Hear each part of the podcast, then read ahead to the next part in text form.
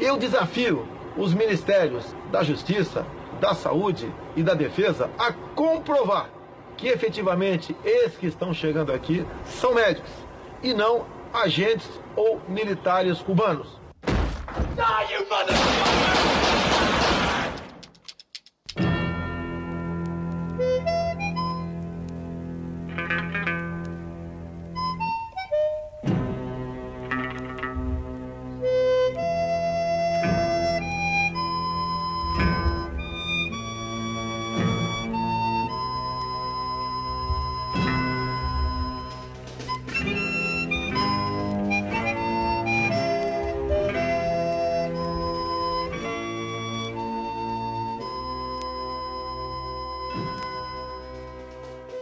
bem-vindos, sejam bem-vindas, pistoleiros e pistoleiras, ao Pistolando número 13. O assunto hoje é um assunto meio. Não, não vou dizer que é meio batido, porque não é. Que é, mas não é. Vamos falar de mais médicos, mas a gente vai dar uma pegada meio diferente. É, obviamente, se você não mora embaixo de uma pedra, você está sabendo, né, todo babado que aconteceu com os mais médicos, que aquele grandíssimo saco de merda que nosso país fez o favor de eleger, encheu o saco, torrou os culhões do, do, dos cubanos dos mais médicos, ao ponto que o governo cubano retirou os cubanos do programa Mais Médicos, deu uma treta federal, tá dando um monte de merda, um monte de lugar vai ficar sem médico. Tem já muitos programas falando disso, a gente vai indicar é, umas coisas legais, uns outros programas bacanas explicando exatamente o que, que aconteceu. A gente vai falar um pouquinho sobre isso e de outras coisas com o Pedro Carvalho, que é do podcast Medicina em Debate, que é um podcast virgão jovem está começando agora. O primeiro episódio deles foi exatamente sobre o Mais Médicos, foi bem bacana o episódio. Eles são muito gente boa, por isso que a gente convidou o Pedro para conversar com a gente. Mas, Pedro, se apresenta aí rapidinho antes da gente começar a conversar diz aí quem você é, se apresenta da sua carteirada e depois a gente começa o nosso papo. Massa. É, boa noite, Letícia. Boa noite, Thiago. Detalhe... Thiago, né? Detalhe, tudo bem. Passei atropelando, foda-se, mas tudo bem. É, sem problema. É, bom, meu nome é Pedro, eu sou médico, sou internista, sou formado pelo FMG em 2006. Estou há cinco anos trabalhando aqui no sertão de Pernambuco, no Hospital Universitário da, da Universidade é, Federal daqui sou membro aí do Medicina em Debate, né? A gente, como você disse, a gente é, tá com um cabacinho aí agora, a gente tá, é virgem, tá começando agora, mas, é, assim, tentando entrar nessa podosfera aí e passar algumas ideias pro pessoal, sempre de maneira é, mais descontraída e também a gente tem uma ojeriza aos fake news. Eu também trabalho como coordenador de transplantes aqui de do, de Petrolina, né? Petrolina Pernambuco, e fui supervisor do programa Mais Médicos por três anos, entre 2013 e 2016, em 2015, no sertão de Pernambuco, nas cidades de Belém do São Francisco e Cabrabó. Boa noite para quem é de noite, boa tarde para quem é da tarde e bom dia para quem é de dia. É isso aí. Então, a gente chamou essa pessoa que sabe do que está falando para não ficar vomitando abobrinha, né? E você já sabe, a Letícia eu estou aqui com ah, lembrou de mim então? Eu não lembro nem de mim mesma. Eu declaro para todas e todos que eu não tenho intenção de causar discórdia no. no, no, no eu sou eu mesmo. Não, não, é que ela, ela fica um episódio inteiro passado quieta e ela não sabe ficar quieta. Aí agora ela precisa falar pelo máximo de tempo possível. É, entendi, a entendi. recuperação é. O efeito rebote aqui, a parada é punk. Fala aí, Thiago, quem é você mesmo? Ah, eu, eu, eu sou o Thiago Corrêa, volta e meia eu tô por aí. Então tá, então beleza.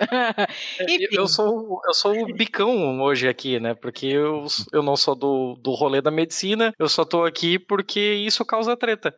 Não, não é verdade. Isso é muito a gente bom. não vai falar de medicina, né? Porque esse babado todo ele é muito político né? É, o episódio que vocês gravaram, Pedro, sobre o sobre o Mais Médicos explica muito bem o que é o programa, o que que o programa fez pelas cidades pequenas onde não tinha nenhum tipo de assistência médica. Mas se uhum. você puder dar uma pincelada rápida para explicar rapidinho o que que é, a gente, a gente bota o link lá na postagem para a pessoa ouvir o episódio de vocês todo, que detalha melhor, mas se você puder dar uma passada bem rápida para explicar rapidinho o que, que é, a gente agradece. Certo. É, na verdade, o programa Mais Médicos foi uma iniciativa, né, é, aí iniciada nos governos, no governo da Dilma, é, após as manifestações de, de junho de 2013, né, o, famoso junho de 2013. E, na verdade, foi uma tentativa de resposta ao governo a uma, a uma pauta é, importantíssima, que era a falta de acesso a, a, a médicos, né, e médicos, a profissionais médicos, é, em vários municípios do Brasil, né, notadamente em, em áreas mais remotas. É importante dizer que já haviam acontecido algumas tentativas do Ministério da Saúde de aumentar a participação, aumentar a alocação desses profissionais nesses municípios, né? Através do programa é, Provab, é, que daria inclusive é, pontos né, em residência, né? Daria uma preferência para residência de medicina de família e comunidade. Bom, o programa começou então e a gente é, começou da seguinte forma: ele abriu um edital para essas vagas, é, dando preferência é, inicialmente à inscrição de médicos brasileiros, né? E como já era de se esperar, né?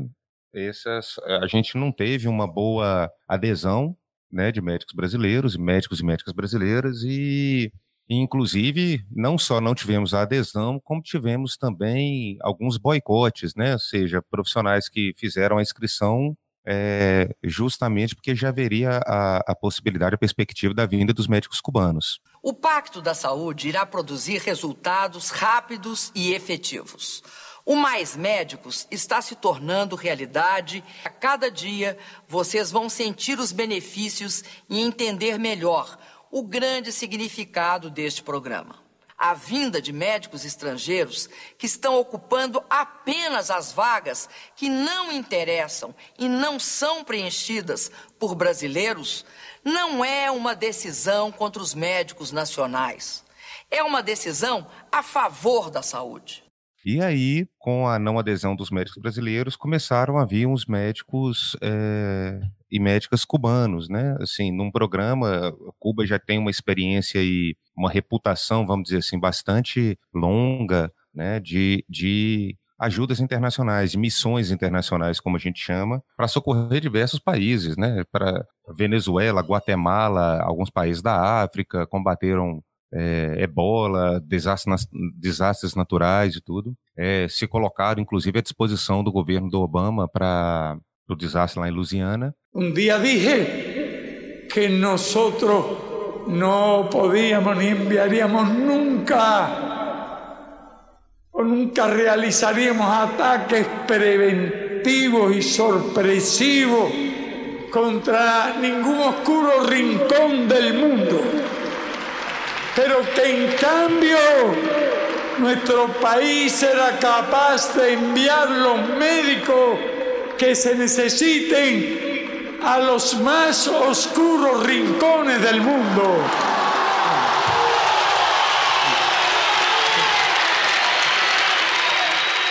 Médicos y no bombas.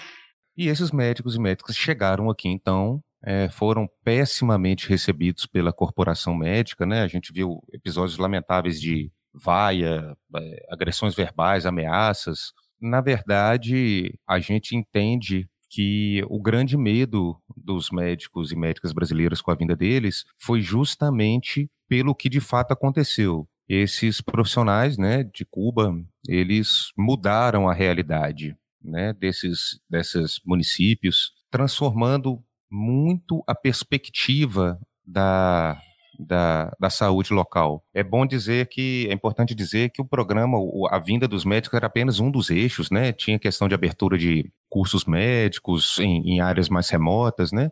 Mas como a pauta atual está sendo essa, da, da, da, expulsão dos médicos, né, de Cuba, é, a gente, eu vou focar mais nessa parte. E foi o que aconteceu. A gente passou a ter, como eu disse, uma mudança da perspectiva, né? As pessoas, é, e eu posso falar aqui no Sertão, são municípios pequenos, municípios de 20 e poucas mil pessoas, 30 mil pessoas. Para vocês terem uma ideia, um dos médicos, que foi o Nelson Ramires, é, ele trabalhava no município de Cabrobó, foi alocado em Cabrobó. É, eu tive o prazer de, de, de, trabalhar junto com ele, né, como supervisor, é, e a gente percebeu que a, na área onde ele trabalhava, por exemplo, é, ela ficava uma hora de estrada de chão da sede do município. né, numa estrada de terra, no meio da Caatinga, é, e uma unidade muito pequena, que depois foi até reformada, inclusive com recursos advindos do programa Mais Médicos, e ele começou a frequentar essa região. Ele levava, por exemplo, a cada vez que ele ia lá, ele fazia um turno de atendimento na unidade é, de saúde de referência, e depois ele ia com a equipe, é, com um carro com vacinas, com é, antibióticos, com alguns medicamentos, material de curativo, ele ia passando nas casas das pessoas, na, no caminho, no trajeto, sempre que era identificada uma necessidade. E aí vocês podem dizer assim, ah, não, mas isso aí era o que todo médico de, deveria fazer, né? Mas como é que era antes? Na verdade, essa área é uma área mais remota. A prefeitura fazia um contrato com um profissional médico é, qualquer, X, um contrato muitas vezes muito acima do salário habitual de um médico de família aqui na região para ter o, o atrativo para que ele fosse lá atender. Esse profissional ia lá uma vez por mês, por exemplo, por uma módica quantia aí de, de, de cinco dígitos, atendia uma vez por mês um número limitado de pacientes, vamos supor 30 pacientes, é, atendia em três horas e, enfim, não tinha muita empatia aí com a, com a população e só voltava daí a um mês. Atendia né? a cara dele, né? Enfim. É, é, exato. E isso aconteceu também no município de Belém de São Francisco, que também é, é, um, é um município com uma, uma renda baixa, que vive de agricultura e, e de comércio, e aí isso começou a transformar a realidade da, das, da, da, situa da, da situação de saúde né, do município. Não só porque essas pessoas, as, os homens, as mulheres, as crianças, os idosos, eles passaram a ter de fato acesso a um profissional de saúde, um profissional de saúde qualificado, ao contrário do que dizem os, os detratores do programa, e passaram a ter uma mudança de perspectiva. É, o, o, modelo de, de, de, medicina cubano, a perspectiva dos, dos profissionais médicos, ela é diferente da nossa, que é elitizada, que é que até hoje pode parecer um clichê, né, um jargão, mas assim que às vezes escolhem o curso médico pelo status, pelo pelo poder financeiro e tudo, e eles não têm essa perspectiva. A gente tem que entender, né, no contexto da revolução lá, que são pessoas que vieram do povo, não, não tem uma formação elitizada, e isso mudou muito a perspectiva de saúde. E mudou para depois, né, assim, no futuro. Ou seja, as pessoas passaram, muitos pacientes perguntavam, mas e quando eles falavam, né, tinha um, um prazo de, de três anos para permanecer, cada ciclo do programa era de três anos, e os pacientes falavam assim, Uai, doutor, mas agora a gente está acostumado. Como é que vai fazer quando o senhor ir embora ou a senhora for embora? Então isso mudou muito a perspectiva, né? As pessoas se sentiram dignificadas. Eu acho que a verdade é essa, se sentiram cuidadas assim, é, realmente cuidadas. Uno, em primeiro lugar, o sistema de saúde cubano é totalmente gratuito para todos, sem distinção de raça, ni ideologia, ni cultura, nada. Es decir, es totalmente gratuito para todo el pueblo cubano. Ese es un principio que no se puede violar nunca, porque la medicina no puede ser un negocio. La vida de un ser humano no tiene precio.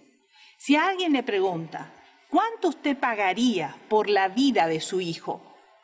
Todo, mi propia vida daría. Yo he tenido un paciente, por ejemplo, de cinco meses de nacida, y el padre ha venido llorando donde yo estoy, porque no existía el medicamento para salvar a su niña. Ese medicamento era de una patente de Estados Unidos de Norteamérica. Por la ley del bloqueo, nadie nos ofertaba el medicamento. Nadie.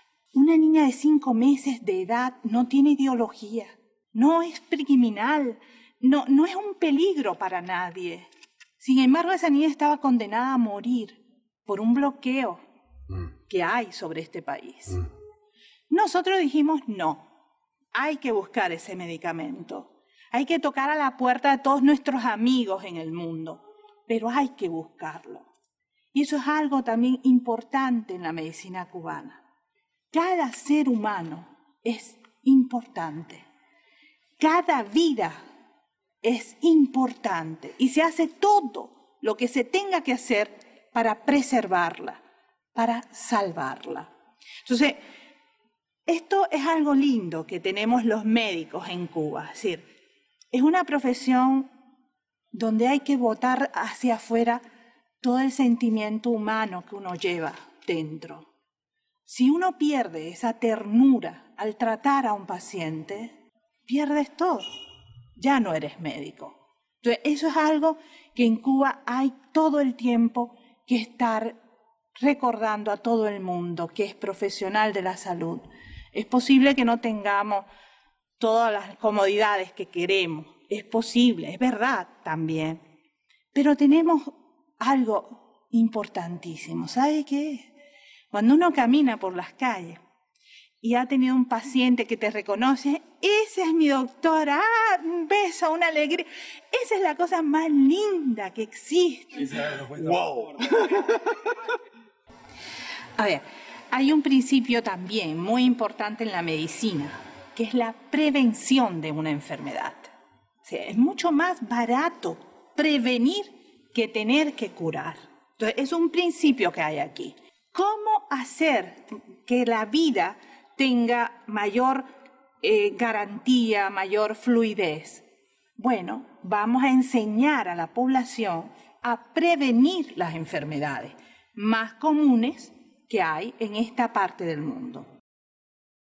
Pedro, só para só a gente esclarecer um pouco, assim, para não. para ninguém que esteja ouvindo isso ter a ideia de que a gente está inventando esse tipo de coisa ou se baseando só pelo que viu na imprensa tal, para uhum. mostrar como é a sua vivência. Você falou que foi coordenador do Mais Médicos, ainda é, é. aliás, né? Não, é supervisor. Eu, supervisor, eu não... perdão. É, é porque tem o, o Mais tem um tutor, que é aquele que é responsável por uma área, por uma universidade, né? O programa, ele é vinculado a a um curso, a uma universidade de medicina, né? Então, no uhum. caso aqui, a gente tem a Universidade Federal do Vale de São Francisco. Essa universidade tinha, então, um tutor, designado que, que era Ari, né, na minha época, e esse tutor coordenava alguns supervisores. Os supervisores é aqueles, éramos, né, aqueles médicos que, e médicas que estavam em contato mais direto, mais próximo dos, dos profissionais cubanos, dos médicos intercambistas e também de médicos brasileiros, no caso. Eu também cheguei a supervisionar médicos brasileiros. Ah, certo. Era, era justamente sobre isso que eu iria te perguntar. Assim, quais são exatamente as atribuições que você tinha dentro do programa? A gente fazia uma supervisão chamada, inclusive o nome oficial era esse, era supervisão pedagógica, né? Então, a gente era uma referência para esses profissionais é, em tese, tá, na, na, no, no papel, nós éramos referências técnicas e pedagógicas, né? Esses profissionais, os intercambistas cubanos e os brasileiros, eles tinham que realizar várias tarefas em cursos em plataformas virtuais, né?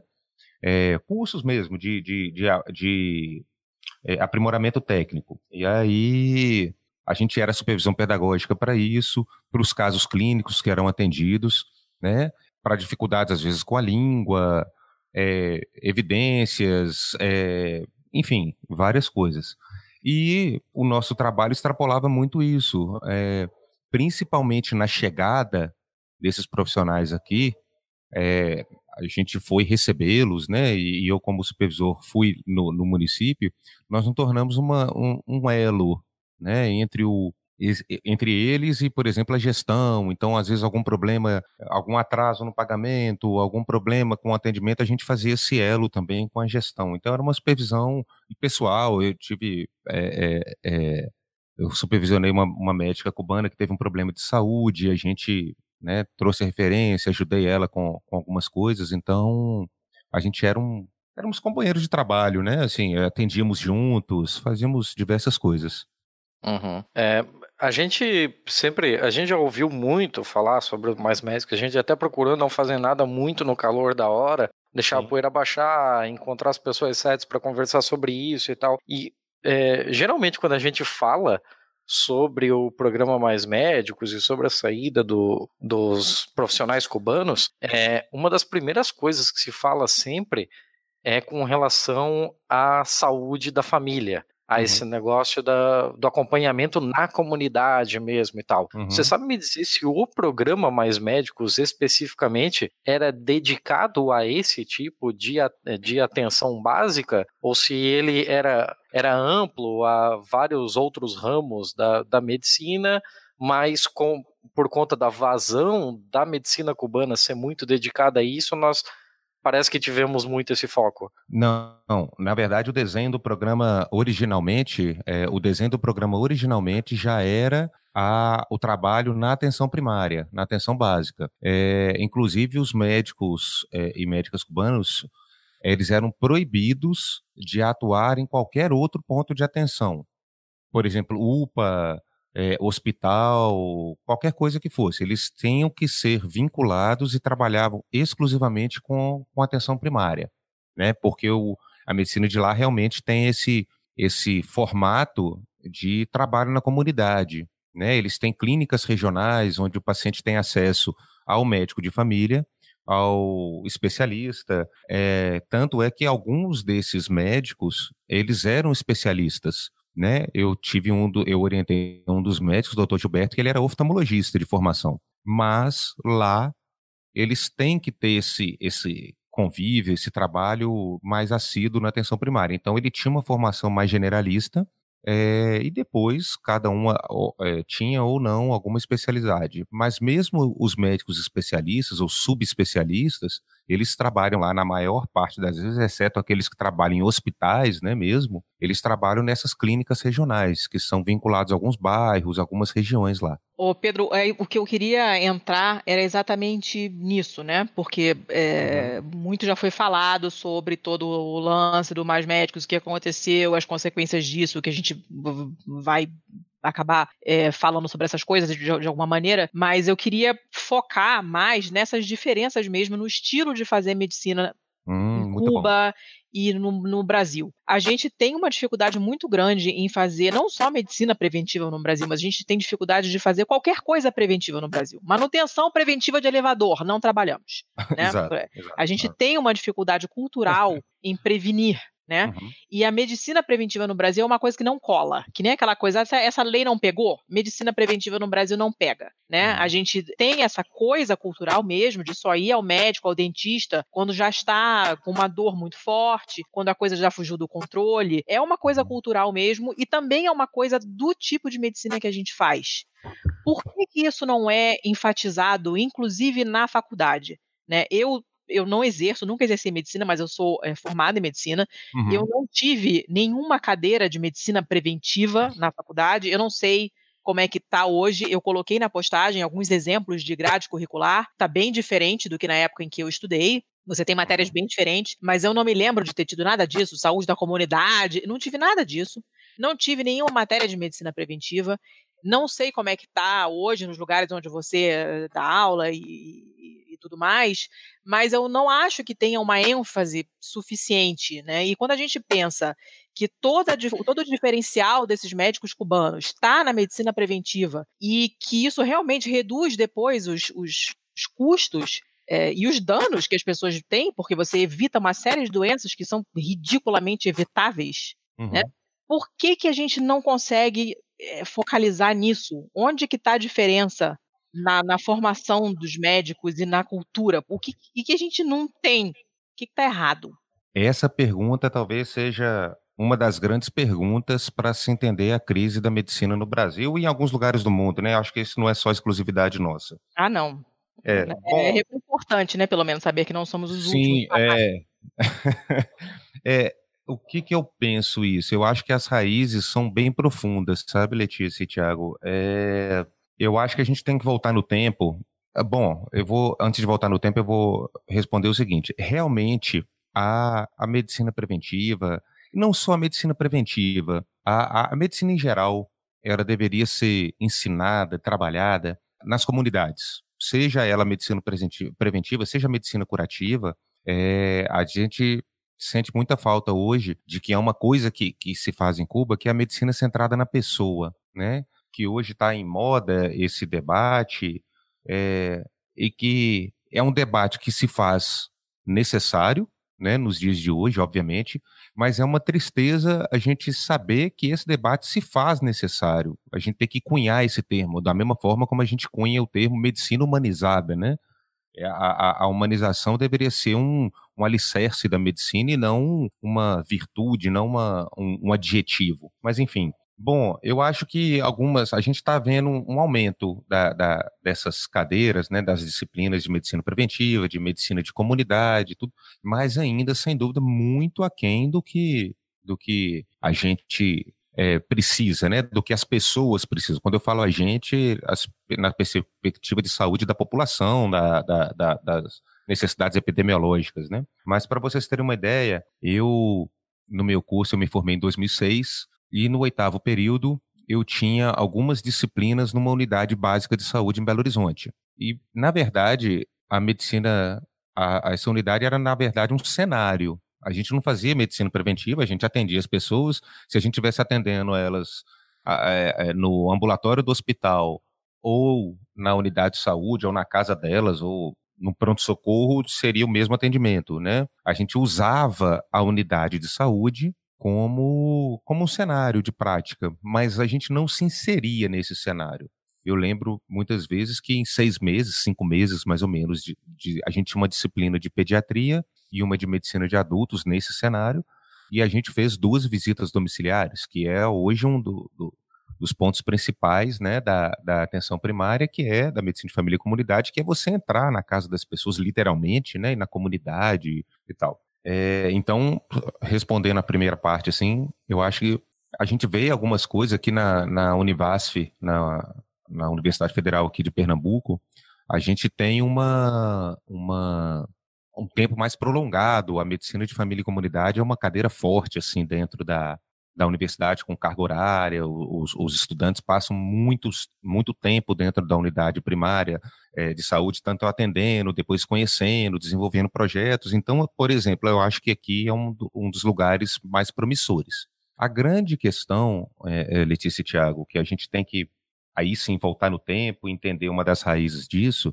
a gente teria que voltar nos Estados Unidos em 1910, quando um camarada chamado Abraham Flexner desenvolveu um relatório sobre as faculdades, as escolas de medicina é, nos Estados Unidos, né? E esse esse relatório que foi chamado de relatório Flexner, ele gerou um modelo de medicina chamado modelo flexeriano, derivado do nome dele. É, e basicamente ele fez o quê? Ele visitou 150 universidades dos Estados Unidos em 180 dias, seis meses, aí, considerando as folgas, os fins de semana, ele passava, vamos dizer assim, um dia em cada universidade. Desenvolveu os critérios dele lá, que ele queria, é, sem nenhuma avaliação qualificada, desenvolveu critérios e disse: a medicina, a situação atual é essa, e as mudanças propostas para que isso melhore são essas. Bom, sem, sem nenhum maniqueísmo, existiam muitas coisas que precisavam ser mudadas mesmo, até questões de higiene, de, higiene, de vigilância sanitária, enfim, alguns parâmetros, mas a grande crítica a esse modelo é que ele focou as universidades nos hospitais, o modelo hospitalocêntrico, e colocou, de certa forma, é, o, a noção que prevalece até hoje, para vocês terem noção, foi a, única, a última grande reforma curricular assim de alcance mundial, de pensamento mundial, ele vinculou a, a, o curso médico, o ensino de medicina, a os aparatos tecnológicos, a infraestrutura, a condições de ensino vinculadas a isso, a, a tecnologia, a infraestrutura, e tirou do modelo de ensino essa, essa questão da medicina preventiva. Inclusive, ele achava que a medicina curativa é, é que deveria ser o foco e ele coloca, tem uma frase muito interessante que ele coloca no, no relatório. Depois eu mando o, o link para vocês dessa biografia, é bem, bem interessante, é curtinho, que ele coloca que a, a formação médica, as universidades, é que deveriam ditar a saúde da população. What?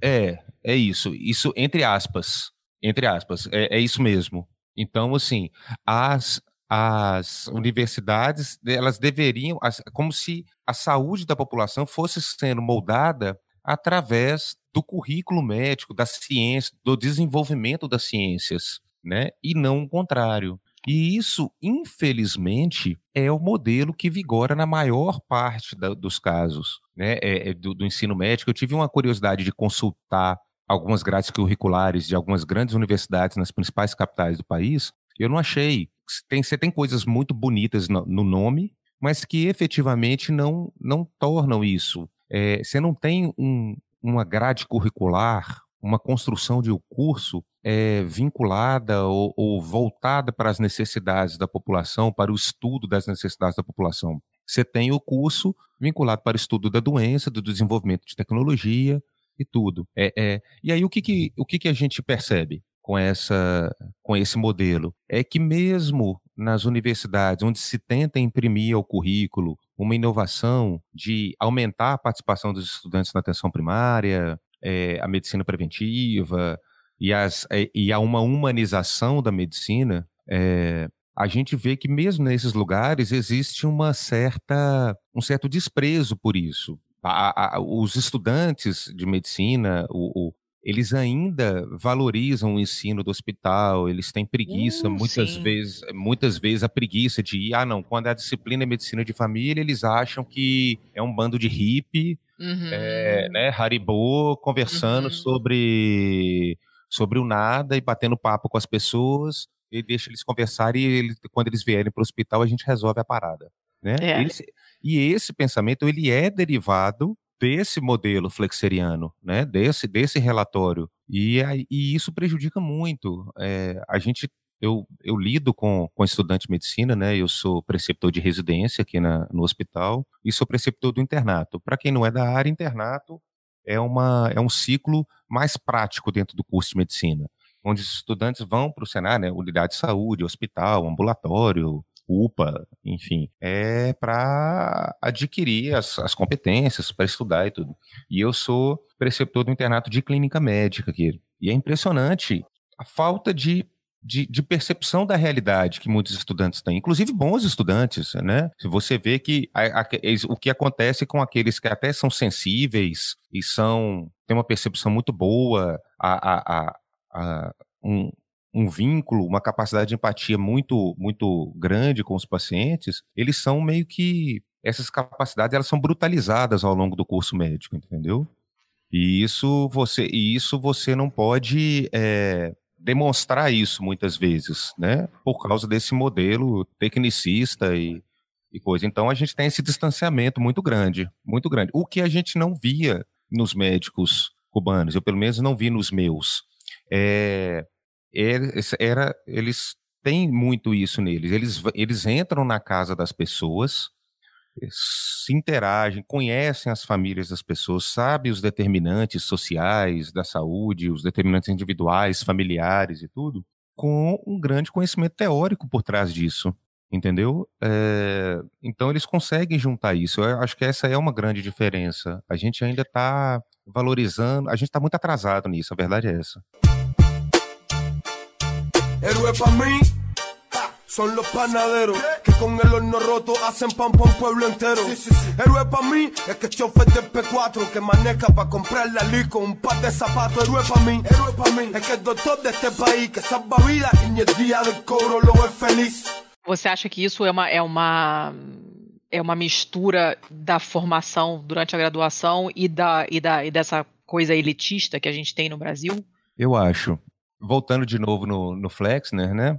Quando a, a, o relatório dele saiu, e foi uma grande mudança nas escolas médicas dos Estados Unidos, inclusive, você tem uma noção, quatro universidades de cursos de medicina para negros, existia isso, tá? Foram fechados.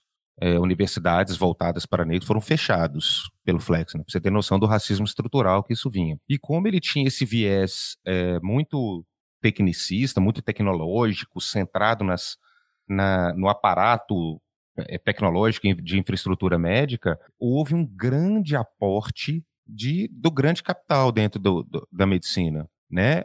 E como quando o capital coloca essa essa é, essa grana lá dentro, obviamente que as grandes empresas é, vão querer um retorno, né, de tecnologia médica, de medicamento para fazer essa devolução, começam então a se cobrar mensalidades caras e, e, e, e se pagar para fazer o curso, que obviamente elitiza o curso, né? Assim, e é interessante porque o, o curso, essa, essa ideia de sucesso da medicina, de sucesso financeiro e, e meritocracia tão vendida dentro da medicina, que às vezes você vê pessoas de uma origem é, econômica, né, de um extrato econômico mais baixo que consegue ingressar no curso e ao longo do curso eles se transformam em, em, em meritocratas, assim, sabe? E naqueles caras que querem ter um consultório particular para atender o carro do ano. Isso parece bobagem, né? Parece clichê, mas isso a gente vê demais, assim, sabe? É, Sim, demais. É, né? Antes de formar, o cara já tem o carro, entendeu? É, exatamente. Isso, olha, vou contar a minha experiência, tá? Eu me formei em 2001, né? Hashtag velha. É, eu me formei por uma federal, que é a Unirio, que é a Universidade Federal do Estado do, do Rio de Janeiro. O Rio tem uma confusão de federais, né? Tem a UFRJ, uhum, que todo mundo conhece, tem a UF, que é, não é no Rio, é Niterói, mas também é Rio. É um negócio meio doido, e tem a Unirio, tadinho, né? Ninguém lembra que ela existe, mas existe. E uhum. eu me formei pela Unirio. E os para quem não sabe como é que funciona um curso de medicina, você tem o ciclo básico, que são os dois primeiros anos, que você tem aulas é, de anatomia, de neuroanatomia, de farmacologia, de bioquímica, uhum. é, e aí outras matérias dependem um pouco da, da, da, faculdade, cada uma organiza mais ou menos como quer. E a gente teve epidemiologia, que eu acho que deveria ter em todos os períodos da faculdade, porque você chega no último ano, que você já tem conhecimento suficiente para você entender um artigo científico, mas a parte epidemiológica você já esqueceu tudo. Isso, isso. De estatística, que a gente tem no primeiro ano também, e você chega no último ano, você já não sabe mais nada de bioestatística. Uhum, então você entende exatamente. a parte técnica, mas você não entende mais a parte estatística do artigo. Uhum. Né? Mas tudo bem. A gente tinha higiene, que é basicamente saúde pública, tinha acho que radiologia, nem me lembro direito mais, uma, sei lá, uma série de matérias que a gente super desprezava. A gente só gostava de anatomia, porque a gente dissecava cadáver, e isso é maneiro, Sim. né? É, porque é mão é. na massa. Exato. É, e todas as outras matérias que não eram mão na massa, a gente super desprezava. Então a gente, a gente teve um período, se não me engano, de psicologia médica, que era. o que, que é psicologia? Para que, que serve? Né? Isso, Matéria isso. bosta. Miçanga. É. Né? A professora era psicóloga, então não vale nada, tem valor exato, nenhum. Exato. Né? Só professor médico. Psiquiatra, né? Sem né? menos, né? É, exatamente. A psiquiatria também é considerada uma, uma subespecialidade, porque é... é... médico que escuta o paciente, pelo menos teoricamente, então também não serve para nada. O médico bom é o médico que não olha na cara do paciente. Esse é o que você considera. É isso. Né? Então a gente tinha um desprezo muito grande, eu me incluo nisso, porque eu também era super empolgada no começo. E o que acontece é que quando você, depois desse ciclo básico, quando você começa a ter aula no hospital escola, a partir do terceiro ano, e te jogam, vai lá colher a história do paciente, e te jogam para você falar com o paciente no, no, leito, na enfermaria, você chega no paciente, você fica, eh, eh, você não sabe nem como chegar no paciente, porque você está com uma pessoa internada, sofrendo, a pessoa sabe que está no hospital escola, uma pessoa normalmente muito mais velha do que você, você está lá de jaleco, com o seu estetoscópio ridículo pendurado no pescoço, se achando o médico, uhum. mas ao mesmo tempo você tem plena consciência que você não sabe nada, e você na tua cabeça você tem uma lista das perguntas que você tem que fazer, porque você tem né, uma, uma, uma ordem de perguntas que você tem que fazer para colher a história direitinho do paciente, né? Mas você não sabe como chegar, porque não é simples você chegar numa pessoa doente, você, estudante, uhum. né? E chegar e falar: e aí, seu fulano, beleza? Como é que estamos hoje? Como é que é seu nome? O que está doendo? Quando começou? E não é fácil, parece fácil, mas não é. E você não é preparado direito para isso. Você não teve uma matéria chegar no paciente. Ninguém te explicou isso.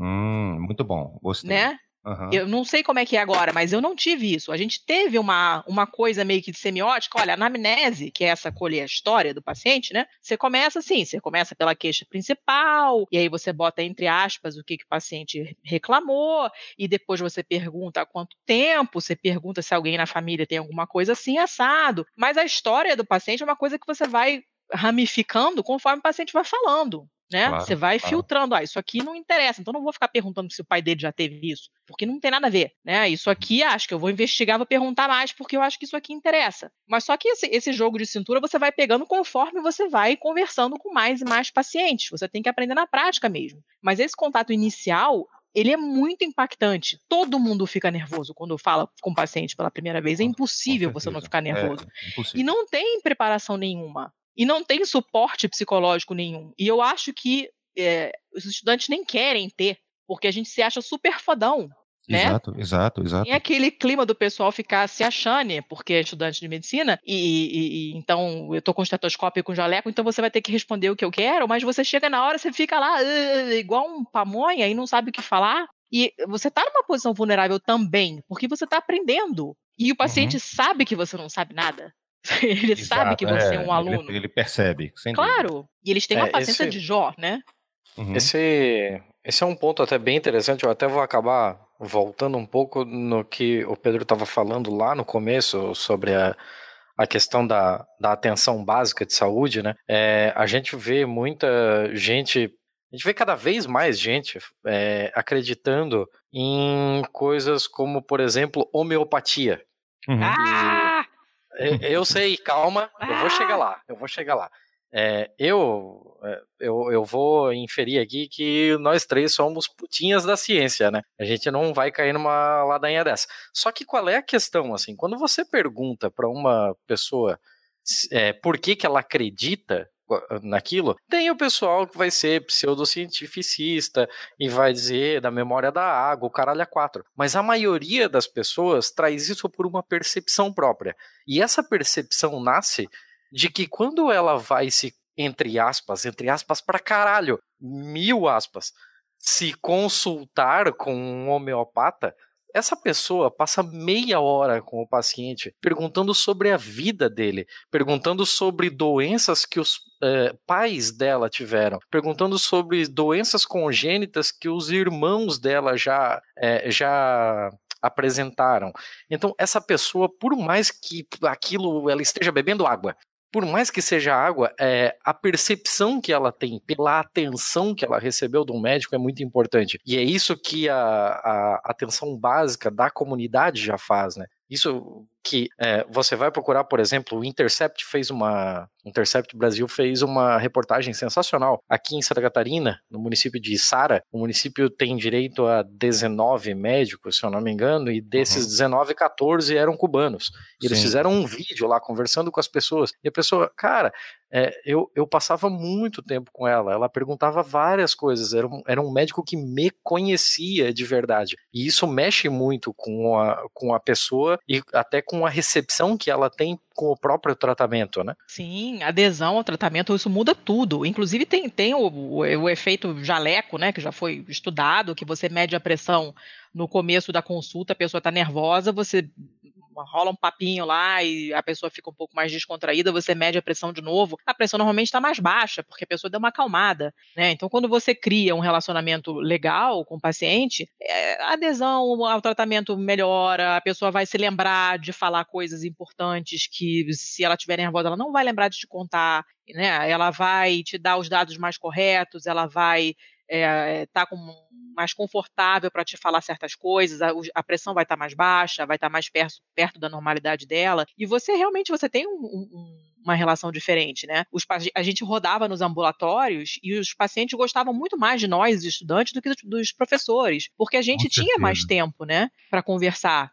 Eu tenho até hoje, eu tenho toalha bordada que, que, que, que paciente trouxe para mim. Eu tenho até hoje, cara. Me formei há trocentos anos, né? A, a, toalhinha com pão de cruz. Os pacientes traziam um bolo pra gente, porque a gente a Letícia, tinha. A Letícia se formou, eles ainda ensinavam como fazer sangria dos humores do corpo. É.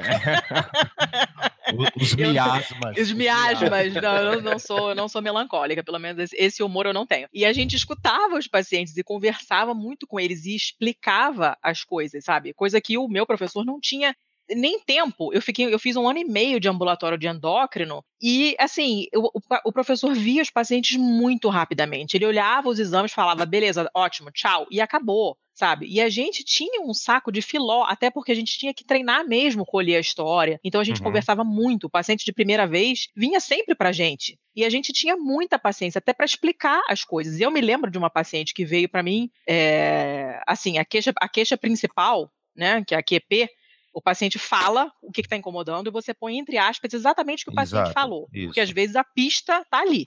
E a paciente Uhum. falou assim: estou desafinando no coro da igreja.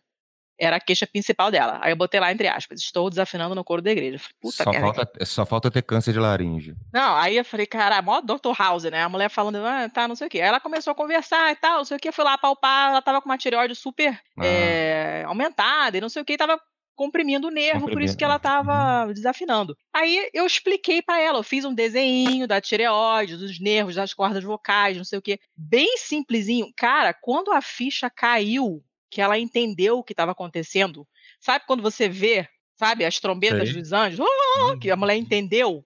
Ela ficou tão feliz, porque você imagina o que, que é uma pessoa, de uma hora para outra, a pessoa canta no coro da igreja, um dia, do nada, ela começa a desafinar. É, a vida dela ia Nada. acabar. É, A vida social dela é aquela ali. é aquilo ali, é Ela exatamente. não tem a menor ideia do que está acontecendo. E aí uma pessoa vai e faz um desenho porco, porque eu não sei desenhar nem casinha, igual a minha cara, e conseguir explicar para ela de uma maneira que ela conseguiu entender. Cara, ela me deu um abraço assim tão apertado, foi um, um negócio tão tocante para ela e para mim, eu quase chorando assim, sabe? Mas essa- essas coisas fazem muita diferença. E ela toda vez que ela vinha depois para acompanhar o tratamento, ela vinha super feliz e eu sabia que ela estava tomando remédio direito Uhum. e ela me contava tudo. E isso faz muita diferença. Porque, cara, o cara que nem olha, não explica nada, é outro médico, o cara não sabe nem como ela se chama, nem olha na cara dela. Ela não para de tomar o remédio, ela atrasa o exame, ela nem vem, e foda-se, não vai ficar boa nunca, Nunca. É. né? Esse acompanhamento faz muita diferença, né?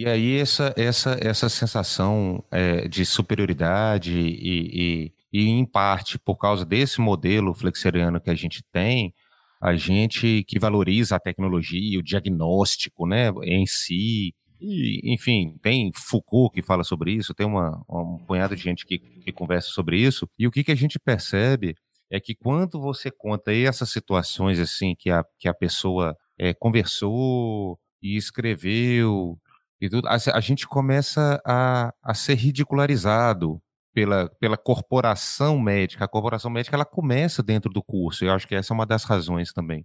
Uhum. Eu, eu tive a audácia, eu já estou com meus 40, eu tive a audácia de cunhar um termo que eu estava conversando com os estudantes e eles vieram me queixar várias coisas, entre elas essa de que não pode conversar com a pessoa direito, que não pode manifestar uma emoção, de que isso é coisa rara e boa e tal. E, e que e, quando eles manifestam, quando eles tentam fazer isso, ou quando eles tentam fazer qualquer coisa diferente desse modelo curricular ou desse pensamento coletivo é, da, da corporação médica, é, eles são ridicularizados pelos colegas, pelos, pelos docentes e tudo. E eu tinha falado com eles que era isso, isso para mim isso era uma pedagogia do medo, né? Assim, as pessoas elas estão é, aprendendo na medicina assim com medo de errar, com medo de conversar, com medo de demonstrar, com medo de tentar, de se arriscar, de se arriscar das mais diversas formas. E aí depois eu estava viajando outro dia sobre isso e na verdade a gente tem uma antipedagogia do medo, né, no, no, no, no curso médico e que para mim é a essência do, de uma das crises, né, uma das razões da, da, da, da crise que a gente tem humanitária na medicina. E o mais interessante é que isso é tão louco, né, que a gente percebeu isso aí com, a, com esse episódio aí do Mais Médicos, tanto na vinda dos Mais Médicos quanto na, na saída agora, é que assim, os caras se acham foda, né, enquanto categoria nós nos achamos fodas e os detentores, o supra-sumo, a última Coca-Cola do Saara, é, enfim. E, e aí, ao mesmo tempo, quando chegam esses médicos cubanos, a gente tem um vitimismo da categoria que eu falo, eu fico pensando, pô, a gente não é tão foda, por que, que a gente está se vitimizando? Né? Porque aí, assim, a gente é vítima do governo, a gente é vítima das outras áreas de saúde, a gente é vítima do, dos próprios pacientes que estão questionando as nossas condutas, né? Isso virou isso. E hoje o cara pergunta alguma coisa para você, tira alguma dúvida, você fala: não, você está questionando a minha conduta, faça o que eu mando. Se não quiser, você vai procurar outro médico. E é isso. E as pessoas perderam, na minha opinião, isso vem sendo perdido. Eu tenho certeza que não é só na, na medicina, mas a gente está perdendo a capacidade de, de ouvir, de, de reparar nas pessoas, de cuidar, de tocar mesmo, sabe? Pode parecer, ah, não, isso é ladainha de Haribo, não é não, não é não. Você precisa disso, inclusive, é, tirando para quem acha que isso é haribosice, é, papo de hippie, inclusive isso te permite fazer um diagnóstico acertado, igual você falou assim, a queixa principal, estou afinando a voz na igreja. Se você não tivesse escutado o que ela está falando, escutado mesmo, né, ouvido, assim, internalizado, se tivesse colocado e tivesse se, não tivesse se colocado no lugar dela, que a, que a gente chama de empatia, talvez ela até recebesse o diagnóstico, já que a tireoide dela estava muito aumentada, mas ela não, talvez não aderisse ao tratamento, talvez não impactasse, talvez ela não tivesse uma esperança de que aquilo tinha é, solução, né? Então as pessoas estão perdendo essa capacidade de questionamento da vida, de percepção. Elas não lêem um livro mais, elas não veem um filme, ou não saem, não conversam, elas não percebem o mundo ao redor, né? Então, assim, outro dia a gente teve uma, uma, um paciente que o diagnóstico dele foi fome. Foi fome, velho. Em século XXI ele estava famélico, ele estava pesando Caramba. 40, 35 quilos. E quando a gente foi ver, ele recebeu um diagnóstico de diabetes e a pessoa. Isso é, isso é caso é, verídico, viu? Ele, esse paciente acompanha comigo no meu ambulatório. E aí ele recebeu um diagnóstico de diabetes e aí foi atendido em um outro, um outro local, não sei nem aonde. E eles fizeram uma dieta restritiva para ele, assim, ah, tipo, você vai ter que comer agora peito de frango grelhado, vegetais, Ai, fruta, frutas tais e tais e tais, e o cara mora no meio da caatinga, entendeu?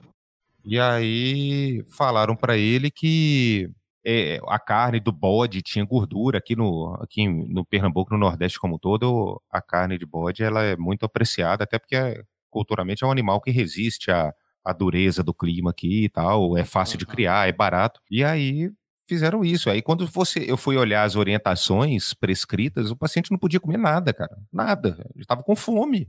Ele tava desnutrido. Cara, que é. descolamento é. da realidade. É, Puta é, que é, pariu. É isso, é isso. E aí você, você começa a, a perceber a razão do cara tá, tá grave, assim, tá desnutrido. Nós tivemos que internar ele. O motivo da internação foi desnutrição. Caceta! Pela, pela iatrogenia da palavra, né? Assim, esse poder que a gente acha que tem e essa dissociação da realidade, esse descolamento da realidade não permite você perceber isso, assim, que, que você, sei lá, às vezes a pessoa estava até bem intencionada, porque ela leu naquele modelozinho do livro que, que a comida tem que ser assim, assim, assim, assado, tá? Não tem flexibilidade nenhuma. É, exato, exato. E aí, assim, é, eu acho que essa crise tem muito por aí, que é uma coisa que os, voltando só assim, que os médicos cubanos eles vão lá e comem o bode junto com a galera, entendeu? é essa que é a diferença, entendeu? Come cuscuz com bode sentado e, e toma um, um café no copo de, de requeijão ou no, na, na, caneca de barra, é isso, velho. Assim, isso é meio simbólico, meio metafórico, mas talvez essa seja uma das, das razões aí de tanta crise. Você acha que você, você, você e outros médicos que têm uma postura como a sua, é, que dão esses toques e fazem esse tipo de, de, de tem esse tipo de conversa com os alunos e com os internos, você acha que vocês conseguem fazer mudar alguma coisa, plantar uma sementinha? Você tem essa impressão que alguma, alguma coisa muda? Ou, ou é desesperador? Não, é, as duas coisas. Eu acho que é um pouco desesperador e um pouco desanimador, porque a gente percebe que a gente tem é, uma, uma capacidade de realmente plantar essa semente e que isso brote é muito pequena, são poucas pessoas. É, mas sim, existe. A gente consegue plantar algumas sementes, a gente consegue, pelo menos, botar os, os meninos para refletir, sabe? Assim, é, sobre a vida, sobre o paciente, assim. E igual você falou, aí chega na hora do encontro médico, um paciente vai a óbito, eu trabalho no, no hospital, então isso acontece frequentemente, um paciente vai a óbito, ou você tem que dar uma notícia ruim para o paciente, as pessoas não sabem conversar, né? As pessoas não sabem se comunicar. Não tem nenhuma da, dos, das, das, das grades curriculares que eu, que eu pesquisei, assim, que eu dei uma olhada rápida, não tem nenhuma disciplina de comunicação com o paciente. Ou seja, conversar. Ele se ensina a fazer uma anamnese dessa aí, QP, HMA, se o cara fere esse modelozinho que você colocou, desenhou na cabeça, e que e, e eu acho que na curva, durante a curva de aprendizado ele é necessário, né? Claro, durante um tempo, mas eles não te ensinam a sair desse modelo, né? Assim, você, você não consegue conversar com as pessoas. É impressionante, é impressionante, assim, você, você não... A, a, os estudantes, assim, muitas vezes eles e, e já chega numa sede de diagnóstico para inferir um diagnóstico, para né, na, na, pressa, assim, que quando eles ficam é, até engraçado, que aí quando eu vou conversar com os pacientes, não porque eu estou sendo, mas eu já tenho experiência, né, pelo menos isso, é, eles falam, não, mas ele me falou diferente, é, professor, eles chamam de professor, eles me falaram diferente, Pedro. Eu falei, sim, talvez porque você tenha perguntado de uma forma diferente, né, assim, as pessoas, é isso, é a capacidade do diálogo, do toque, da, da escuta, né?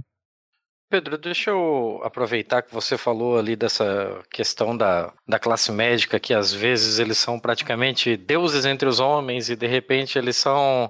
Eles precisam ser protegidos e, meu Deus, sociedade me acode. Pelo que você vê de, de estar na linha de frente da saúde, assim, e uhum. como você acompanha o, o a criação de um novo médico. Onde é que nasce esse sentimento dessa tal classe médica? Por que, que a gente tem uma classe médica que é tão reacionária, que é, é tão reativa a coisas que, porra, no fim das contas, é, são boas para ela também? Porra, boa pergunta. Eu acho que não tem um momento em que isso nasce, sabe, Tiago? Eu acho que isso vai sendo essa semente que, que Letícia falou.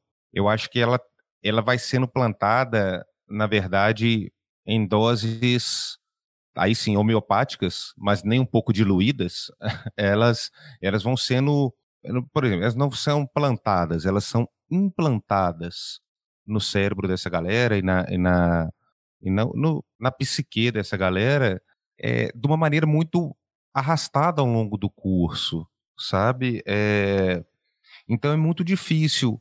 É, é, estranho isso, mas é aquela coisa que quando a gente percebe, já foi, sabe? É, é, assim, agora, eu sei te dizer, por exemplo, não sei dizer exatamente quando consegue-se, mas eu vou te dizer quando começa. É, há uns anos eu, eu fui chamado, estava tendo uma recepção dos calores de medicina, e eu fui chamado para pelo DA, né, da, do curso, para fazer uma roda com alguns dos calouros. É uma turma pequena, são 40 estudantes, e aí, eu, beleza, fui. Eu não, não, sou vinculado à universidade, eu não sou professor, não, meu vínculo é com o hospital. Mas, enfim, como eu sou preceptor de internato, eu fui conversar com os meninos, assim, fui lá perguntando para a galera mesmo de onde vocês são, quem vocês são, é, que, por que vocês fizeram aqui. Até porque, assim, uma galera, cara, e não tem perspectiva, não sabe nada de, de, de, curso, de nada. Mas, enfim. E a conversa estava boa e depois chegou o coordenador do curso, o coordenador médico do curso. E aí ele começou a fazer umas falas e, ok, eu, eu, ele era o professor, né? Assim, eu não tinha, enfim, também nada contra. E aí, de repente, no começo, o curso de não tinha começado. A recepção do Calores era uma semana antes do primeiro dia letivo. Para você ter noção, num, em determinado momento, ele solta. Parabéns a vocês, né? Porque vocês agora fazem parte da elite intelectual do Brasil. É. É, e essa, eu vou falar entre aspas, tá? É, e vocês sabem agora que vocês estão entrando naquele campo onde todo mundo queria estar.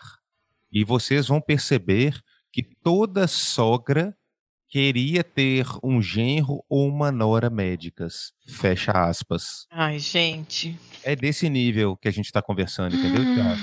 É nesse nível, cara. Então. Ah, eu, eu ouvi exatamente as mesmas palavras porque eu fiz. Uh, É, eu, eu, fiz um curso de tecnologia em uma universidade pública, né? Então, uhum. por, por você ter entrado em uma universidade pública, ainda mais esse ramo de tecnologia, ah, você é elite intelectual do país, para papá. Exato, exato. É, então, assim, isso vai sendo. E eu acho que também tem a questão de. de é, é uma profissão que envolve poder, né? Eu acho que, por coincidência, ou não, as classes, as categorias profissionais é, é, engraçado que eles usam classe, né? Que é um, seria um conceito quase marxista, e eles odeiam tanto Marx, mas enfim. É, a categoria médica, categorias profissionais, dois ramos profissionais mais reacionários do país hoje, sem dúvida. A, a, e o judiciário, né? E é, não é por coincidência as são duas, duas profissões, duas áreas, onde você tem uma sensação de poder, ou às vezes até um poder efetivo sobre o outro muito grande né? Então, assim, eu, na cabeça do, do médico, ele pode é, determinar a vida, passar tal ou X medicamento, mandar a pessoa tomar o medicamento, eu posso entrar literalmente dentro do corpo dela e arrancar um baço. E o judiciário, velho, você vai ficar preso por 60 anos. Pronto. Ou eu pegar um cara culpado, sei lá, e, e absolvê-lo porque eu quis. Eu quis.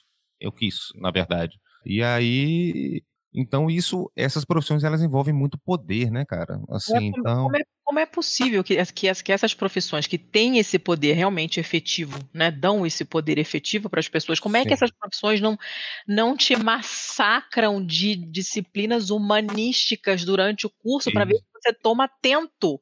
Exatamente. desescrotização, um, dois, três, todos os períodos. É, né? E aí e aí, sabe o que, é ruim? Que quando a gente vai conversar sobre. E ao mesmo tempo, os médicos já formados, eles criticam muito a abertura dos novos cursos, né? Tipo assim, nós somos fodas e quem vem depois da gente é, é lixo. E aí, quando a gente vai conversar e, e fala, e, e, às vezes tem, eu converso com muitos profissionais, muitos colegas que falam realmente a medicina está muito ruim, até do ponto de vista técnico e do ponto de vista humano, a galera fala assim, é realmente está muito ruim, está entrando muita gente sem sem perspectiva, sem conhecimento, de fato, eu concordo. E aí, aonde que entra a divergência? E os, a categoria médica está bem oriçada aí com a vitória do, do Ai, desse, de, desse aí, né? Daquele que nós não podemos dizer o nome. Grandíssimo saco de merda. É, do, do, do, do inominável. É, eles estão bem oriçados e falam, não, mas agora nós teremos uma prova da ordem né, uma prova de certificação de proficiência médica. O famoso assim, não tem a prova da OAB para o direito, vai ter a prova dos médicos.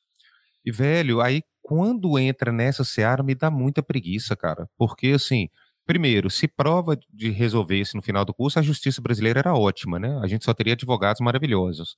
E, e a outra coisa é que eles discutem um filtro para, para esses profissionais, mas não discutem a formação desses profissionais. Né? Assim, ninguém vira e fala assim: ah, não, a medicina realmente está muito ruim, é, mas, mas então vamos ver, vamos fazer uma reforma curricular, vamos estabelecer diretrizes nacionais de, de educação mais, mais é, abrangentes, vamos conversar sobre isso. Não, isso aí ninguém propõe. Eu, eu na época, na minha época de movimento estudantil do DA, eu fui membro da comissão de, de reforma curricular do curso médico da UFMG. E era assim, tá aí uma coisa desesperadora e desanimadora, que a gente sentava, fazia reunião, ia em congresso, fazia uma, um punhado de propostas, os professores, os professores falavam não. Pronto, por que não? Porque não. E pronto, entendeu? Assim, não vamos mexer nisso. É, e aí é mais fácil isso, né, cara? É mais fácil você botar um, um, um, um curso, no, no, uma prova no final, achando que isso vai resolver tudo. Você bloqueia aí 200, e aí eles vão fazer um cursinho, né? Porque hoje tem um cursinho da residência, preparatório para residência, eles vão fazer um cursinho da ordem, igual tem cursinho da OAB, e tudo vai se resolver. Se você não passa no ano, você passa no outro, enfim. Ou você molha a mão certa, né? Ah, isso, isso. Então, e, e, eu acho que isso não vai passar, não, sabe? Eu, eu acho que não sei se essa, essa proposta passa, não, mas enfim, se passar também não vai resolver porra nenhuma. A verdade é essa. Eu já paguei meu plano de saúde, mas agora ninguém quer me aceitar. Eu tô com dor, doutor, não sei o que vai dar. Emergência, eu tô passando mal. Vou morrer aqui na porta do hospital. Era mais fácil eu ter ido direto pro Instituto Médico Legal. Porque isso aqui tá deprimente, doutor. Essa feira tá um caso sério. Já tem doente desistindo bandido e pedindo carona pro cemitério. É pra nós morrer, nós quer morrer direito. Me arranja aí um leito que eu não peço mais nada. Mas eu não sou cachorro pra morrer na calçada. Eu tô cansado de bancar o otário. Eu exijo pelo menos um veterinário. Pedro, eu vou, eu vou te fazer duas perguntas aqui, meio que juntas, porque eu acho que elas são complementares, mas fica à vontade para você é, responder do jeito que achar melhor. Eu tô com dois dados aqui na minha frente que são retirados direto do site da OMS, que Uhum. por sua vez retirou esses dados do Observatório Global da Saúde. Então eu estou aqui com os dados de Brasil e Cuba é, lado a lado. Nós temos essa ideia de que Cuba é um país paupérrimo, o Brasil é um país pobre, com potencial da porra, porém pobre, porque é o país do futuro, é o país que um dia vai dar certo, um dia a gente chega lá. Uhum. É, eu tenho aqui, por exemplo, expectativa de vida dos cubanos: 77 anos para os homens, 81 para as mulheres. Expectativa brasileira: 71 para os homens, 79 para as mulheres. Uhum. É, gastos em saúde per capita em Cuba, 2 mil, quase 2.500 dólares, 2.475 dólares por pessoa Uhum. E gastos no Brasil 1.318 dólares por pessoa. Percentagem do PIB investido em saúde. Em Cuba, 11,1% do PIB é investido em saúde, 8,3% do PIB brasileiro é investido em saúde. E, como se desgraça pouca é bobagem, nós ainda temos a PEC do fim PEC do do mundo. fim do aí pra mundo, exato. para congelar a porra toda. É, então a gente já, já vê por aí que nós temos uma nós temos um, um ponto de partida de que vivemos pouco porque vivemos mal, vivemos mal porque temos uma saúde de pior qualidade. Ao mesmo tempo que existe o discurso de falta de dinheiro na saúde, para uma pessoa comum, para a pessoa mais simples possível, essa pessoa vê um médico da UBS perto da casa dela, chegando com seu jaleco branco e o seu carro do ano. É Uhum. uma pessoa muito bem de vida, é uma, é uma pessoa para qual a sociedade olha e, porra, puta salário. Tanto Sim. é que todo mundo tem esse vislumbre de querer ser médico, ser advogado, ser engenheiro. Como, é, Aham. que, como é que se concilia, para você que é uma pessoa da linha de frente da saúde, a- as duas retóricas e como é que se equilibra isso para mostrar para a pessoa simples mesmo, para a pessoa de, de- da base da pirâmide, como é que ao mesmo tempo tem médicos ficando ricos pra porra e tá faltando dinheiro pra caralho na saúde. E como eu já vou direcionar um pouquinho a pergunta, é, como você acha que seria a melhor forma de distribuir o dinheiro da saúde, de investir o dinheiro da saúde? Uau. Bom, Desculpa, É. volta e meia eu faço Não. isso.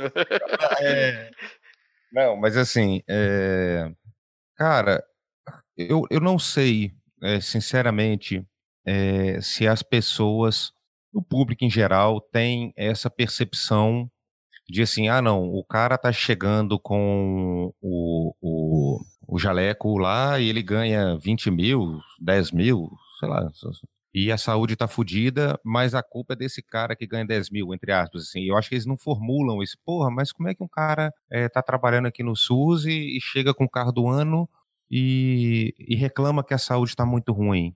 É, eu, eu, eu acho que é difícil, tanto as pessoas, tanto os pacientes, os usuários do sistema, como pessoas que estão pensando no assunto, como os próprios médicos, eles acham que, cara, eu mereci, porque eu me formei, estudei pra caramba e agora eu tô ganhando meu dinheiro e, e meu dinheiro é sagrado e pronto. Então, eu acho que também, talvez até, de um inconsciente coletivo, essa vitimização vai para justificar isso, entendeu? Ah, a gente, assim, eu trabalho num sistema que é subfinanciado, de fato é, é e, e aí eu tenho que pelo menos, assim, eu tenho meu direito, eu, tô, eu como se eu estivesse me premiando, entendeu? Por, por, por trabalhar numa, num sistema público, talvez. E, e de certa forma, a gente ainda tem, eu acho que tem muito menos do que antes, um grande imaginário da população do famoso doutor, entendeu? Então, eu, eu não sei se as pessoas que estão sendo atendidas por aquele médico ou aquela médica especificamente, elas, elas fazem esse link. Como eu acho que deve ser direcionado? Cara, bom, em primeiro lugar, a saúde é subfinanciada e ficará ainda mais com a PEC do fim do mundo.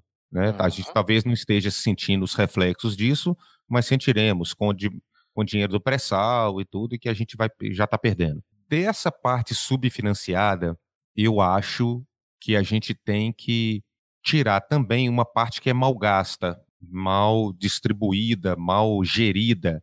Então, acho que é o primeiro passo, junto ou, ou, ou é, eu acho que deviam ser uma coisa não é excludente da outra, né? Não tem que ser uma depois da outra.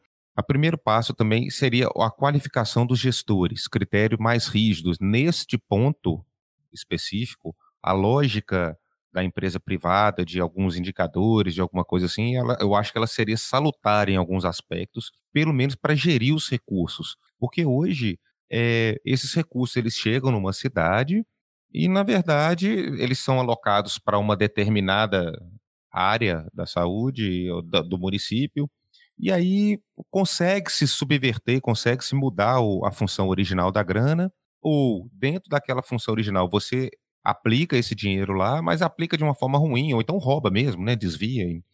É, então eu acho que a gente teria que qualificar a gestão. O segundo passo, melhorar o financiamento da saúde. E é, a gente não está com pouco dinheiro é porque a galera acha isso, né? Ah, porque tem corrupto, então prende o corrupto que a saúde vai melhorar, né? É automático. é, é, é, mágico, né? As pessoas é, acham que tem um botão. Cara, exato. E aí tem até um, um, filme que saiu novo aí, velho. Ridículo lá, que o cara mata os corruptos, mata os. Enfim, um brasileiro, agora eu esqueci o nome. Mas enfim. É... E aí a gente tem que pensar que existe uma, um grande interesse da medicina privada, dos planos de saúde, de tudo, para que desvincular isso do SUS, né? O desmonte. A gente está vendo os planos de saúde criando agora sim as os planos de saúde da família, né? Ou seja, eles reconhecem a importância disso, mas que seja farinha pouca, meu, meu pirão primeiro. Então, existe um plano estruturado de, de, de, de desmonte do SUS, a PEC do fim do mundo é uma parte desse plano, aumentar o dinheiro, e aí eu acho que a gente teria que distribuir é, de acordo com os.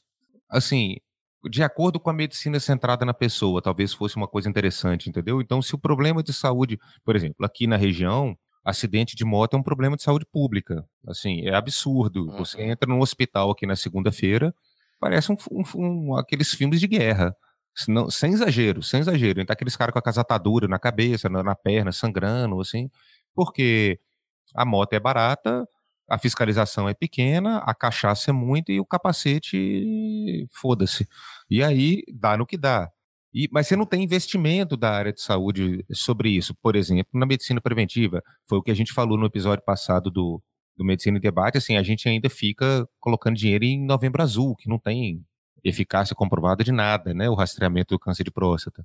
É, então, a alocação dos recursos deveria ser voltadas para as necessidades e, fundamentalmente, para a atenção primária, né? Aumentando a resolutividade da atenção primária. E aí, aumentando a resolutividade entre acesso dos, dos, dos pacientes aos profissionais, melhoria física, melhoria de tecnologias, né? Assim, a gente a gente que está criticando esse, esse modelo do Flexer, Flexner, mas ele teve um grande mérito. Assim, a gente precisa de tecnologia em saúde. Agora, a gente precisa de discutir muito mais o acesso à tecnologia à saúde do que. Né? Então, em determinados municípios, aqui em Petrolina, por exemplo, um médico de família não pode pedir uma endoscopia. Ele tem que encaminhar para o gastroenterologista, aí entra também o viés do, da reserva de mercado também, e da, e da sensação que a própria gestão tem, que, ah, não, o médico de família não vai saber pedir uma endoscopia, porque ele é médico de família, entendeu? Ele, a parte dele é ficar com Haribo, que é um, é um, é, uma, é essa sensação que está contaminando a situação, a, a, a, a medicina, a prática, e a gente vinha pegar a atenção primária e qualificar, aumentar a resolutividade dela, né? Assim, ah, não, eu vou. Se a atenção primária tivesse acesso a mais recursos tecnológicos, a mais recursos físicos, possibilidade de acesso, a gente desafogaria o hospital, por exemplo, a gente desafogaria é, uma série de outros pontos, né? Uma reação em cadeia. Eu acho que a gente devia pensar em, em investimento em pesquisa Eu acho que o dinheiro em saúde deveria ser pesquisa séria, né? Igual vocês falaram, a gente não está falando de homeopatia, não. A gente está falando de coisa de ciência. E aí, isso, eu acho que essa, essa a gente precisa de, de distribuir também na saúde preventiva, mas também na, na curativa que seja. Mas eu investiria, sem dúvida, uma grande parte dessa grana na resolutividade da atenção primária, através de recursos tecnológicos, farmacológicos, farmacêuticos e tudo, e principalmente no acesso, assim, das pessoas a isso, assim, a essa, a essa, a esses profissionais, a essas tecnologias e tudo. Acho que poderia ajudar.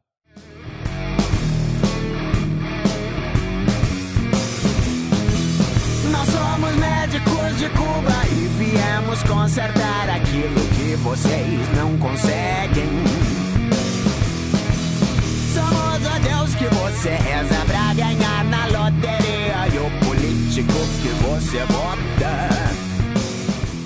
Eu, vou, eu queria te perguntar só mais uma última coisa, que daqui a pouco a gente tem que encerrar. É, a gente sabe que em outros países a, a, a coisa funciona de uma maneira, a saúde funciona de uma maneira muito mais interdisciplinar, né? Você tem outras, outros profissionais de saúde que são muito mais atuantes, você tem profissionais de enfermagem com muito mais responsabilidade, eles têm uma formação diferente do que a gente tem no Brasil também, e a gente tem é, é, atribuições bem diferentes do que a gente tem no Brasil. Aqui a gente tem uma centralização muito grande, o poder decisional ele é praticamente todo na mão do médico, né? Os outros profissionais de saúde eles são totalmente dependentes, eles só é, executam ordens do que o médico faz e, e, eu, e eu sei por experiência, pela pouca experiência que eu tive no hospital, escola e, e em plantão, que é, é, muito difícil. O médico ele não, não, não delega poder nenhum para outros profissionais de saúde, né? Uhum, uhum. Essa, essa, essa, esse caráter elitizado mesmo do médico e essa essa concentração de poder e essa coisa da pessoa, do médico se achar um super Deus que tem esse, esse realmente esse poder de vida e de morte. Existe alguma perspectiva de mudança? Você, você vê alguma, alguma mudança no horizonte? Porque isso ajudaria muito, né? Você distribuir essa carga com outros profissionais e você ter outras pessoas que têm uma entrada diferente na comunidade, até por, por, por não ter essa barreira também, né? Esses uhum. profissionais de saúde que entram na comunidade, esses agentes de saúde que entram na comunidade, eles têm uma relação diferente com, com os pacientes e têm um, um acesso diferente e talvez facilitassem mais essa medicina preventiva, inclusive. Né? Você tem alguma perspectiva disso melhorar? Você está vendo alguma mudança? Bom, é, vamos ver. Eu vou aproveitar e vou voltar na pergunta, na resposta da pergunta anterior. Tá aí, Tiago, é, respondendo a sua pergunta, tá aí uma boa aplicação de dinheiro. Eu, eu acabei me, me esquecendo. É aplicar, aumentar, ampliar as equipes de saúde da família né? É, que de certa forma vai é, dentro do, das necessidades da população. Então eu acho que deveria aumentar a quantidade de psicólogos, de terapeuta ocupacional, de fisioterapeuta, um, um profissional muito valoroso dentro da atenção primária, que é o agente comunitário de saúde. Né? A gente deveria formar mais, contratar mais, é, qualificar mais. Então, isso aí já, é, em termos desse financiamento aí, essa, essa grana para a saúde, poderia facilmente é, ser, aí fazendo a ponte com essa interdisciplinaridade. É, eu acho que ajudaria muito. E eu ainda acho que a gente está caminhando muito lento, viu, Letícia? Nesse sentido da interdisciplinaridade. A gente tem iniciativas locais, aqui no hospital, por exemplo, a gente tem toda semana, todos os dias da semana, no, no, nas determinadas enfermarias, visitas multiprofissionais, participa todo mundo é, assistente social ao médico, e se for um problema que a gente está detectando, até o, o, o, o, profissional da limpeza. Mas, assim, são iniciativas locais. E, infelizmente, a gente vê muitas vezes o desprezo dos profissionais médicos a essas iniciativas. Tipo assim, ah, não, que preguiça, tá tendo a visita multi. A gente fala visita multi, né? Então, eu não sei, eu ainda eu conheço algumas, algumas iniciativas locais, mas eu acho que institucionalmente, na, na, em sua, na essência da coisa, eu não sou tão otimista não, infelizmente. Eu sinto muito em te dar essa resposta mesmo, mas não vejo com bons olhos, uh, não acho que nas perspectivas futuras não são muito boas não. É, tá, tá difícil ser otimista, né? tá de bem difícil, digamos é, assim. A gente tá tenta, a gente se esforça, mas tá, tá foda. Ai, enfim. Bom, a gente fazemos o que podemos, né? A gente tenta, mas no, no, nosso pequenininho a gente tenta fazer o que a gente pode. É, vamos começar a encerrar aqui, senão daqui a pouco o nosso velho problema de sempre, o Tiago é expulso. Então vamos passar para a balada do pistoleiro, vamos às nossas indicações culturais. Letícia, Oi. só para Fala. Só para você saber, é, o nosso vigia aqui andou trocando ah. e eu já comecei a conversar com o vigia novo. Quem sabe eu consigo ali uns 15 minutinhos de tolerância. Ah, beleza. Então já, já para as próximas vezes já, já a coisa vai ficar mais calma. Mas de qualquer forma, vamos lá.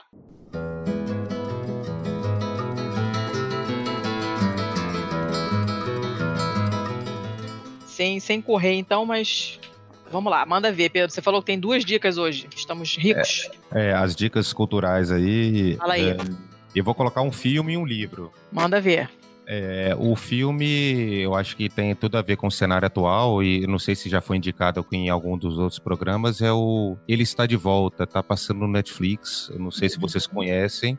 Sim. É, é, eu acho que dá uma, uma noção bem legal do que, que a gente está vivendo. Para quem não sabe, é, sem spoiler, sem spoiler, é um é um, um cenário fictício em que o Hitler volta é, do nada à Alemanha atual, né, no, no, nos nossos dias e, enfim, as consequências de tudo isso. Eu acho que é uma reflexão muito importante da tanto para a política, para para a essência, para a humanidade, para tudo. E de livro, eu recomendo um, um, livro curtinho que eu reli recentemente, eu já tinha lido, é, chama O Escrivão Battleby, do Herman Melville, que é o mesmo ah, autor. é muito bom esse filme. É, é, o me, é, o mesmo autor do Moby Dick. Né? E, e, é um livro fininho, é um conto, na verdade, que eu acho que tem muito a ver com essa com essa situação, com esse cenário aí, que é o famoso prefiro não, né? Eu acho que tem muito a ver com o que a gente tá falando. Então são minhas indicações. Beleza. Tiago, vai você agora? Poderei estar indo, senhora. Não vai. então, é, eu vou eu vou seguir mais ou menos a mesma linha, só que eu vou com dois filmes na real. Eu vou dar uma variadinha aí. Toda vez eu venho trazendo um livro, alguma coisa assim. Dessa vez eu vou dois filmes. É, o primeiro, eu acho que a maioria das pessoas já deve ter visto, mas dado o nosso contexto e também casa muito bem com o nosso tema, eu vou pro lado do documentário feito pelo Michael Moore chamado Sico. Muito bom. E para quem não conhece, ele fala muito sobre como é todo o mecanismo de, cara, não tem outra palavra para isso, o mecanismo de extorsão da população americana pelos planos de saúde, de como é pessoas recebiam bônus dos planos de saúde para negar exames muito caros e fazer a maximização do lucro e da exploração do trabalhador pelo plano de saúde. E é, para quem não quer tanto essa dicotomia com Cuba e tal. Em determinado trecho do, do documentário, ele leva algumas pessoas que foram consideradas heróis do 11 de setembro para fazer tratamentos em Cuba, porque uh, o governo americano deixou elas desassistidas, mas... Essa parte é foda essa parte é, é, sensacional, é incrível é, mesmo, é. é. muito interessante se ver, mas talvez se você quiser fugir um pouco dessa dicotomia entre Estados Unidos e Cuba, tem lições muito, muito interessantes de como se pode tratar uma, uma saúde universalizada em países como Inglaterra, França e Canadá, que são os outros países também tratados no documentário. Eles não têm nada de comunistas e ainda assim eles conseguem manter uma saúde pública de qualidade gratuita para todos ou gratuita na na melhor das hipóteses, né? Pouquíssimas coisas ali, vários medicamentos com preços fixos. É, na, em Londres tem, tem um caixa, o único caixa que tem no, no hospital é um caixa em que você vai lá para receber dinheiro para pegar um táxi para voltar para casa. É, é, um negócio surreal. Você, se você não vai atrás. É, você acha, inclusive, até dublado completo no YouTube. É extremamente fácil de encontrar. É, eu coloquei, eu coloquei aqui a versão legendada, que é mais legal. Ok. Hum. É, o segundo é um filme que eu assisti alguns dias atrás que eu ele me me pegou, assim, porque não era nada do que eu esperava que fosse. E o nome dele é Nahid. Nahid é uma é um, um, nome de uma moça, se eu não me engano, o filme é iraniano. E a ideia dele é de uma mulher que se separou do seu primeiro marido e ela tem um filho de uns 11 anos por aí, e eles fizeram uma cláusula maluca no, na separação dos dois, de que ela ficaria com a guarda da criança desde que não se casasse de novo. Vixe. E o, o filme é muito interessante, assim, porque apesar de ser um diretor, apesar de ter poucas poucas é, personagens mulheres, por mais que provavelmente não passaria no teste de Bechdel, mas é, ele, apesar disso tudo, ainda tem um viés bastante feminista de mostrar é, como essa mulher era mal vista pelos homens e por outras mulheres, por ser separada, por morar sozinha, é, como era problemático, como é terrível para ela viver sob esse regime de mesmo não estando mais com o marido dela, ainda viver sobre uma regra que ele colocou. É, é bem interessante. Tem uma cena mais pro final em que é, ocorre um, um problema, eu vou deixar bem aberto, assim, e esse problema não é mostrado pela câmera. E eu acho que esse filme, assim, ó, se você tem uma, uma sala de crianças de, sei lá, uma sala de molecada de ensino médio ou do final do ensino fundamental, passa isso para as crianças e só faz, só pede para cada um fazer uma redação perguntando para cada um o que você acha que aconteceu naquela cena que não foi mostrada. Aquilo ali é um aprendizado do caralho, porque cada um vai ver de um jeito e pela que a pessoa suspeita que acontece ali, você vai entender várias nuances de machismo estrutural mesmo. É, chega, falei demais, eu não costumo falar tanto. Bom, eu tenho duas coisas que não tem nada a ver com o que a gente falou. É, eu tô lendo um livro que não terminei ainda, é, só tem em inglês, não, não, não achei nenhuma tradução dele. Se chama Unspeakable Things, Sex, Lies and Revolution, de uma autora chamada Laurie Penny. E é uma autora feminista, e eu não, até agora não, não, não, não vi nenhuma grande novidade, assim.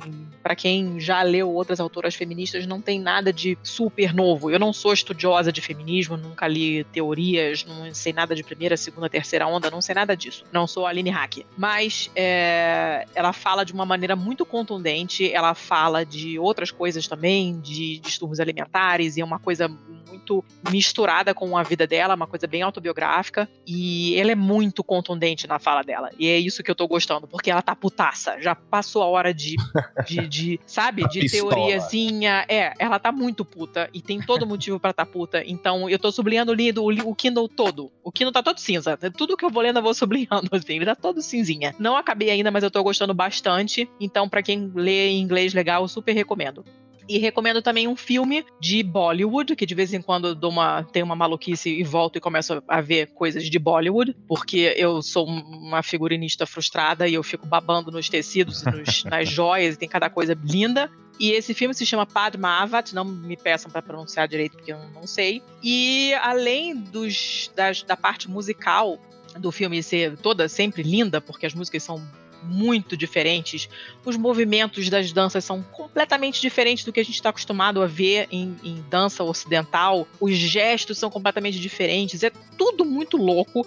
Os cenários são grandiosíssimos. Eles gastam fortunas. É tudo muito rico, muito grandioso. A gente não tem nada parecido no Ocidente. É uma coisa muito, uma escala muito diferente do que a gente está acostumado. Mas eu gosto dessa, dessa, dessa história porque eles fazem muitas é, muitos filmes históricos, né? Eles pegam personagens da história antiga da Índia, e antiga é antiga mesmo, né? Não é 1700 bolinha, é tipo 2000 antes de Cristo. E, e, fazem essas histórias meio que reimaginadas, né? E essa personagem é, é, é uma daquelas personagens que, tipo, meio que Rei Arthur, que você tem uma confusão de lenda com pessoa real, não se sabe realmente se existiu, mas é uma personagem muito amada na, na, na Índia E rolou um babado fortíssimo, porque colocaram ela com cenas de meio que de amor com outro cara no filme, e parece que, segundo a lenda, ela era imaculada, e aí a pessoa ficou putaço e ameaçaram Quê? o diretor de morte, e o filme teve que ser atrasado e quase que não saiu,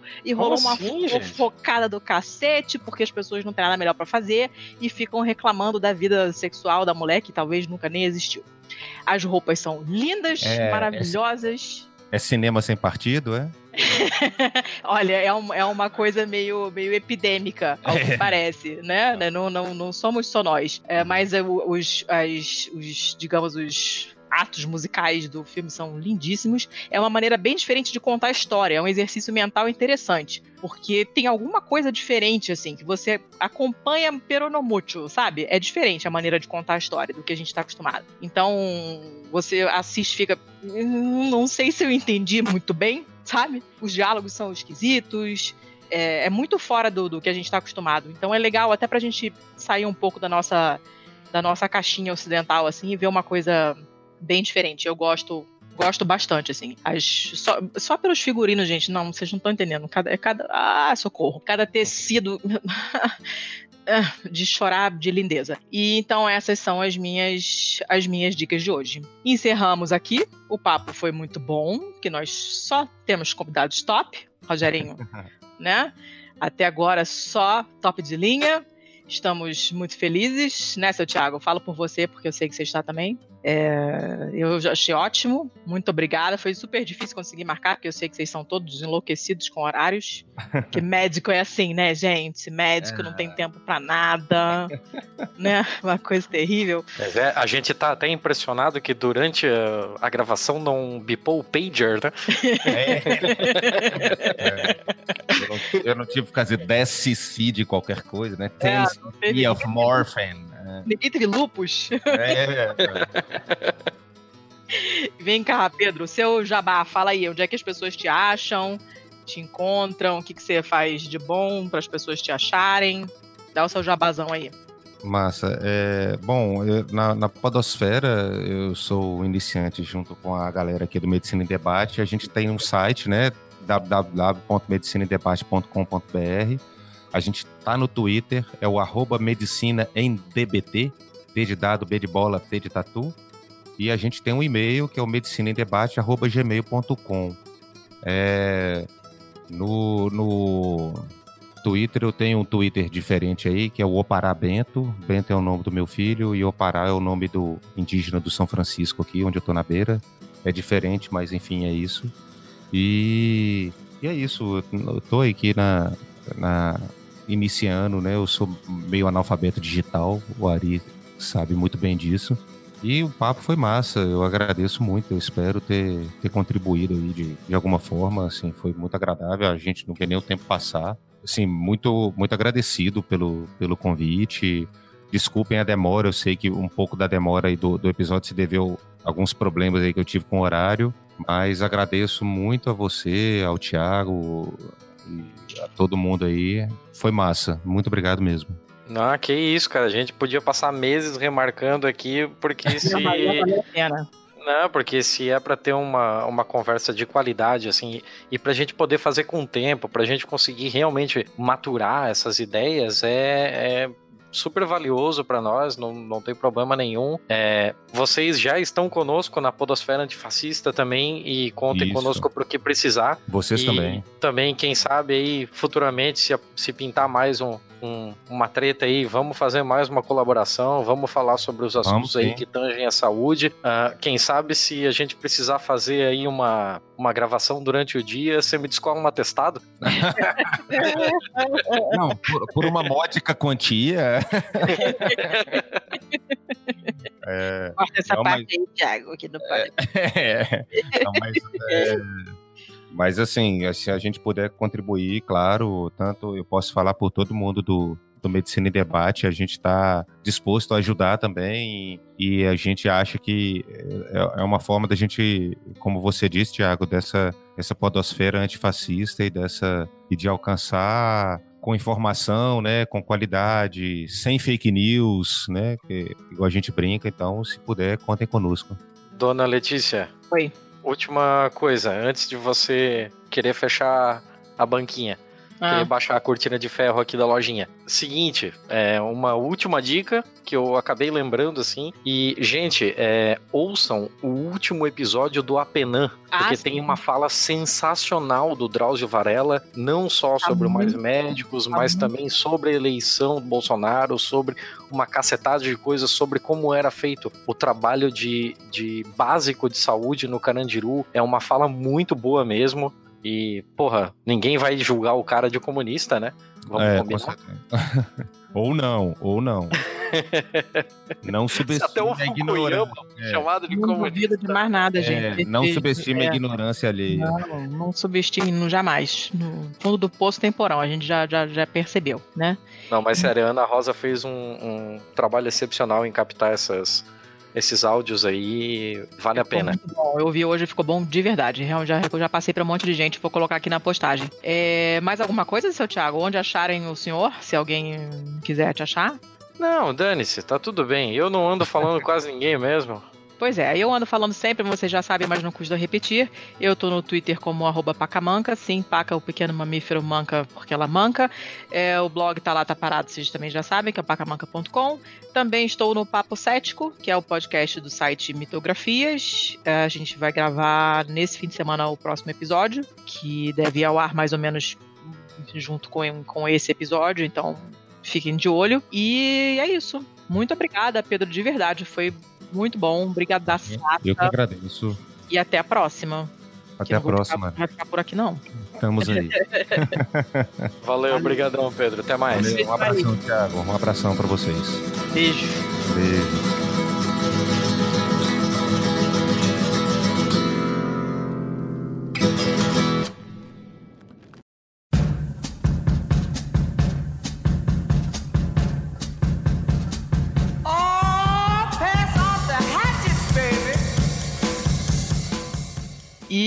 Seu Thiago, e aí, como é que foi? O que, que você achou do papo? Ah, você sempre me pergunta a mesma coisa e eu sempre respondo a Claro, mesma coisa. É sou- super não clichê isso. Imaginação. Assim, Sou uma pessoa é- sem criatividade. Pra mim, episódio bom é quando eu aprendo nele. E nesse, com certeza, eu aprendi. Eu aprendi muita coisa também. é, achei que ficou bem bacana. Achei que saiu do lugar comum também. A gente falou de coisas que eu ainda não tinha ouvido ninguém comentar. É, o pessoal, quem tiver curiosidade de dar uma olhada na postagem, que eu sei que a maioria não vai, tá? Que eu também normalmente não vou na, Ok. na- na postagem das, das coisas que eu escuto, mas por favor, vão.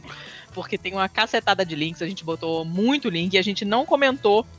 é, a, maioria, a maioria, né, acho que a gente não comentou a maioria das coisas que a gente colocou ali, porque muitos dos links tinham a ver especificamente com um assunto da saída dos cubanos e, do, e do programa do Mais Médicos e tal, e a gente não focou especificamente no Mais Médicos, porque apesar é, do, do, do programa também se chamar Mais Médicos, era só era um gancho para falar também da formação dos médicos brasileiros. E não era o assunto principal do que a gente queria falar.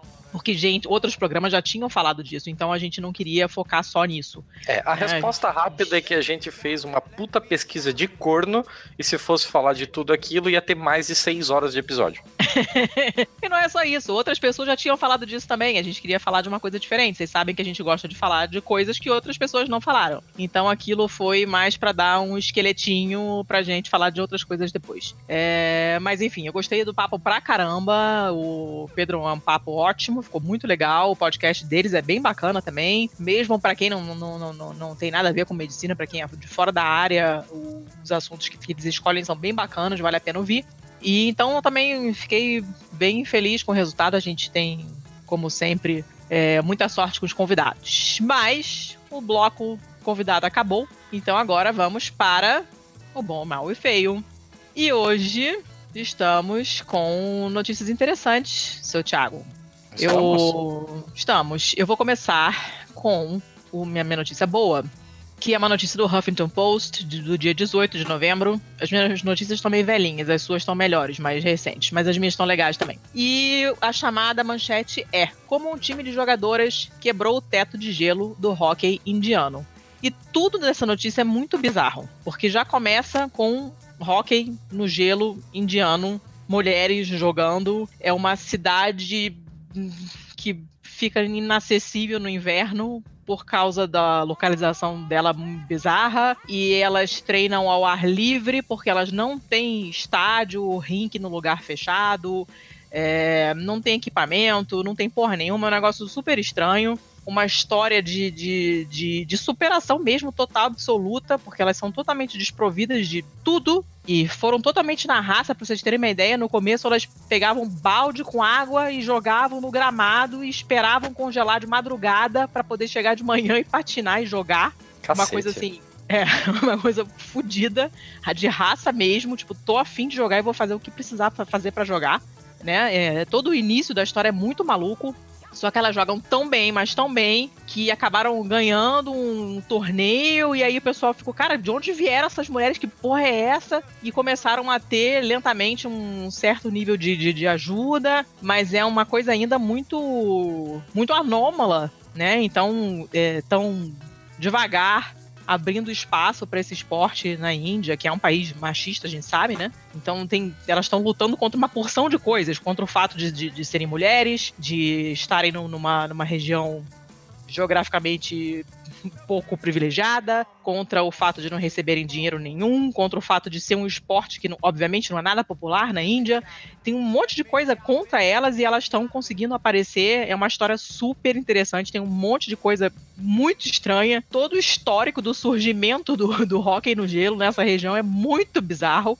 É, então leiam porque é uma história uma história bem bem bacana assim e emocionante sabe é bem legal foi sucinto o suficiente seu Thiago hoje Olha, eu tô até impressionado. Você sabe por quê? Porque eu vou sair agora, né? É, Estou com pressa. É por causa dessa nossa ótima divisão de trabalho em que você vai sair pra beber e eu vou editar a porra do podcast é pra sair amanhã.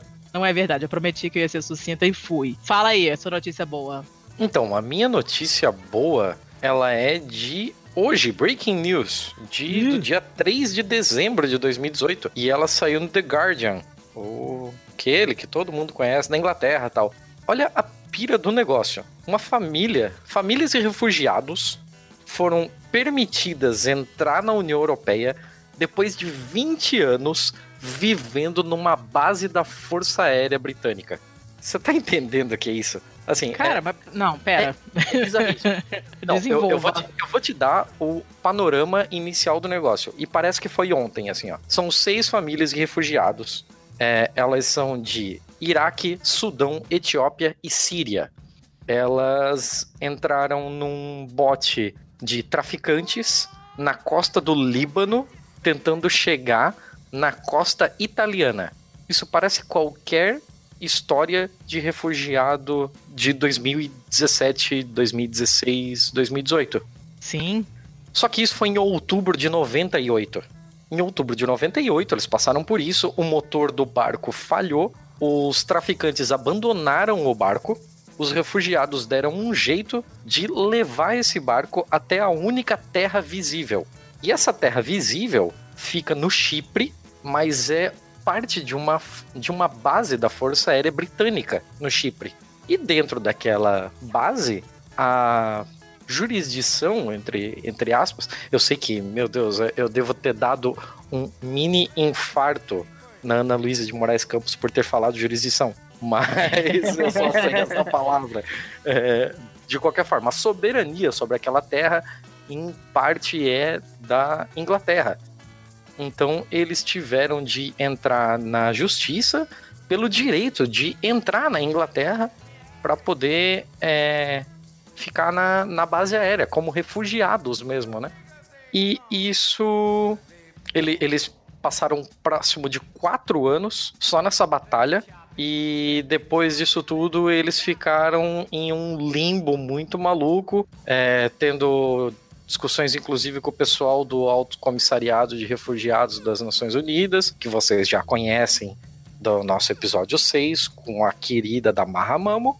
E isso se arrastou até hoje, até literalmente hoje, até dia 3 de outubro. 3 cara, de essas, dezembro essas de 2018. Esse tempo, cara, eu não consigo nem imaginar essa quantidade de, de tempo nessas situações de limbo. a, a, a, situação deles ainda é uma merda, eles ainda são refugiados, é, tem todo um rolê fudido, mas são aquelas pequenas vitórias que a gente precisa comemorar. E como tá mó foda de conseguir uma notícia boa, foi tudo que eu consegui. tá valendo, tá valendo. Então, agora, para balancear, vamos pra notícia bosta né? Vamos para o mal. A minha notícia bosta é a seguinte, né? Que o senhor achou que devia ser uma notícia feia, porque rolou a multa e tal, mas eu só consigo ver coisa ruim nessa notícia. Tudo nela é idiota. Ah, é uma notícia. A notícia da... é sua, eu acho ela toda, toda ruim. Ela é da Pais e Filhos, pasmem. Eu não me lembro mais.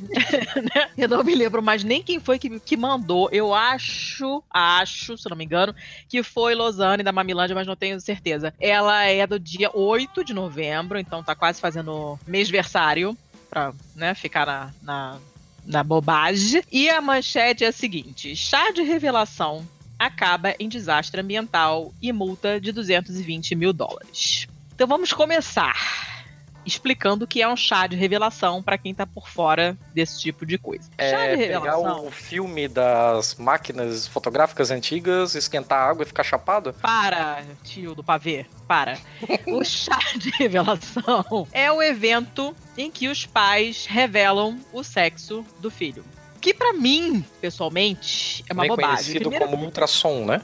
É, primeiro porque ninguém tem nada a ver com isso. Segundo, porque foda-se, né? Hum, tipo, teoricamente isso não deveria mudar nada, não deveria mudar a cor da roupa que as pessoas vão dar de presente para o seu rebento, não deveria mudar a cor da decoração do quarto do seu pimpolho, né? Nem o tipo de brinquedo que a sua, né, prole irá receber de presente, né? Eh, Nem tratamento, nem adjetivos. Infelizmente, a gente sabe que tudo muda quando sabem se vai ser menino ou menina. Não deveria, mas a gente sabe que muda. Eu acho isso tudo uma grandíssima bobeira. Eu quis saber se ia ser menino ou menina, porque eu particularmente queria meninar. É, porque acho mulher muito mais legal. Mas não. A maioria das pessoas quer saber porque quer saber se vai pintar o quarto de rosa ou de azul, né? Que é o que a gente sabe que acontece. Então fazem este evento que é um chá de revelação, que normalmente é assim: você faz um bolo. E aí, na hora de cortar o bolo, o recheio é rosa ou azul, dependendo se é menino ou menina. Pra você explicar para os convidados. merda. É, é, né? Ou você faz, estoura uma bola e aí dentro da bola tem papeizinhos coloridos, cor de rosa ou azuis, dependendo se é, é esse tipo de coisa. Né? Bem fez a Karina, da Mamilândia, beijo Karina, que simplesmente fez, não quis saber, ela não quis saber se era menino ou menina. Então, no chá de revelação, ela explodiu uma bola com vários papeizinhos de todas as cores Tipo, foda-se, não me interessa, basta que seja uma criança saudável e todo mundo achou ótimo e foi lindo, Melissa nasceu, tudo maravilhoso. Só esse casal, né? Essa coisa de americano que gosta de inventar essas maluquices cada vez mais malucas, né? o cara resolveu fazer é, essa revelação da seguinte maneira: o cara preparou um alvo com uma pólvora que iria explodir na cor rosa ou azul, dependendo se fosse menino ou menina né? Ele disparou o rifle, que ia ter uma explosão, né? Pra disparar essa pólvora, pra explodir Porque se não pólvora. tiver rifle, não é americano, né? Lógico, né? E isso foi no Arizona. Então você já tá entendendo como é que é a mentalidade ali. Só que isso foi no meio da floresta nacional de Coronado, no Arizona, na primavera, com a vegetação seca, um dia de vento forte. O cara disparou o rifle, a explosão soltou fagulhas no mato seco. Os ventos estavam a 64 km por hora e as chamas queimaram 19 mil hectares de florestas. Você sabe que se- quando você fala assim, isso não significa nada pro brasileiro se você não disser quantos É coisa- campos de futebol equivalem. Para um caralho! Vou ver aqui, ó. São quantos campos de futebol? Google está dizendo. Olha, eu não sei nem converter essa porra. Eu não sei, se eu nem converter pra mim que eu não sei fazer. Mas é coisa para caceta, tá? É muita coisa. Então, mobilizaram 800 bombeiros para apagar o fogo. Os danos avaliados chegaram a 8 milhões de dólares. O incêndio durou duas semanas por causa de um fucking chá de revelação. o sexo do bebê foi de... Isso sim. Ó, só pra você saber, um campo de futebol equivale a 1.08 hectares. E outra Ah. coisa que eu tava pesquisando enquanto você falava aí é da onde caralhos veio a palavra pimpolho. E ela é o início do desenvolvimento de um ramo da videira. Então, um broto de videira é um pimpolho. Eu só consigo lembrar da música, lógico. o pimpolho tá de olho. Caralho, ah, ah, desvirtuou o episódio inteiro, fodeu. Termina Ah, essa notícia, por favor. Tá? É isso. A notícia é essa. Não- Tudo nessa notícia é idiota. O cara acabou sendo condenado a cinco anos em liberdade condicional, pagou uma indenização de 220 mil dólares, que eu honestamente acho pouco. Você quer saber? Pra tamanha idiotice. A área queimada é muito grande. Duas semanas de incêndio, cara. É coisa pra cacete. Por causa de, um- de um- de uma idiotice. Pra mim, essa é uma notícia bosta. Não acho que seja feia. Acho ela uma notícia merda. Tudo nela. é Tudo, tudo horroroso. Inclusive, o tamanho da multa, que pra mim é pequeno. E, enfim, essa é a minha notícia de merda. Qual é a sua notícia ruim? Ah, que, que beleza, caralho. Ah, a Gostou, palavra né? nenê, inclusive, a palavra nem Ah. em tupi significa feder. Então nenê Ah. é muito fedido. É, no Rio é neném, né? Você sabe, né? Neném não existe. É, ou é bebê ou é neném. Não é Pepe, neném? Sim, Parei. neném. Ok. Neném não existe. Tá, Tá, seguinte, muito de- de- hoje. deixa eu falar essa porra aqui. Ah, A, a Ah. minha notícia feia, ela é bem mais séria do que a sua, na real. não é a feia, é a ruim. Você tá todo errado hoje. É a ruim? É, Ah, tá. Então é a ruim. Então a minha Ah. ruim, ela é um bagulho bem bosta. Isso Concordo. saiu no Independent, que é um jornal inglês também. Hoje eu tô todo trabalhado na britanicidade. Sacho. Basicamente o que, que é o seguinte: é, descobriram que alguém, alguém deu uma exploradinha no software de algumas linhas aéreas britânicas e descobriu um negócio muito legal. Descobriu que o software costuma fazer cruzamentos de dados para descobrir parentescos entre as pessoas de um mesmo voo. Aí você fica pensando, caralho, por que diabos um software precisaria fazer isso? Ah, mas isso aí é muito legal.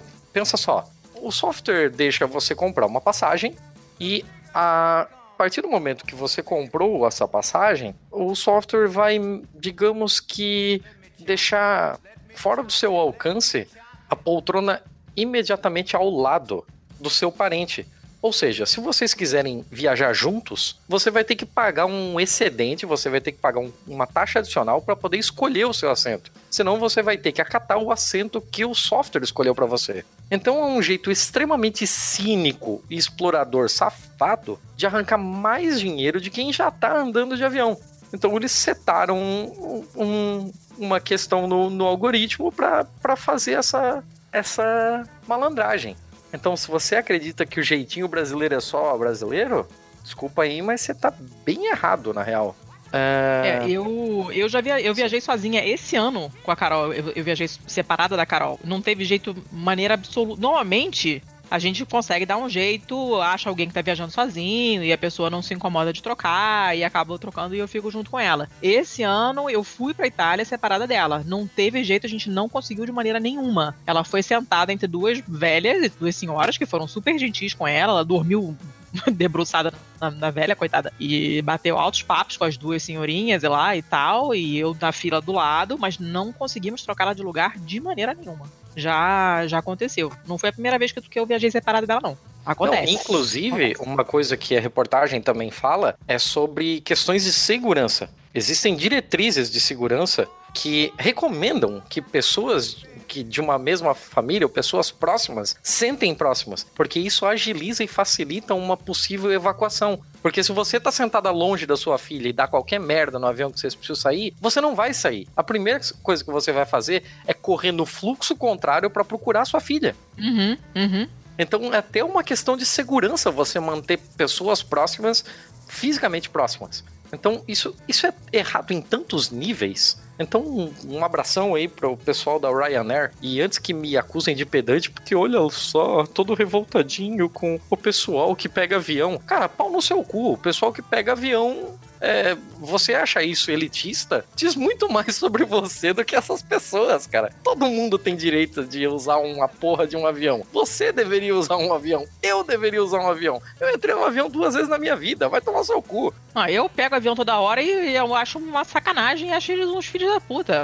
A Ryanair é uma companhia escrota. Eu só. Uma merda do ônibus voador. Toda hora e são uns filhos da puta. Ora, bolas. Não seja Mas- por isso. É, tá aí, tá aí o meu mal. Esse aí é o meu mal. É uma boa notícia ruim, no sentido de. É realmente uma notícia bosta.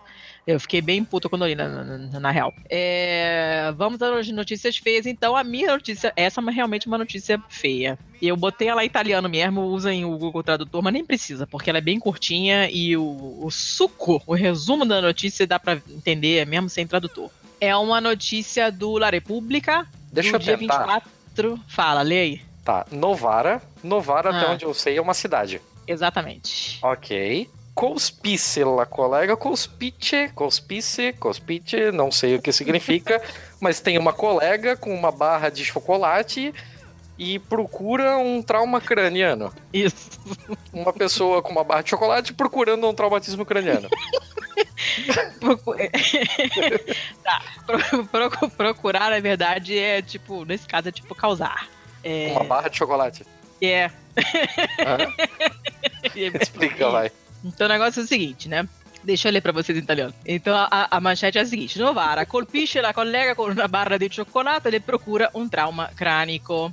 Novara, porque é em Novara que aconteceu numa fábrica de doces de chocolate, né? Colpiche é golpeia a colega com uma barra de chocolate e engraçado. Engra- engraçado é que a matéria especifica que é chocolate amargo.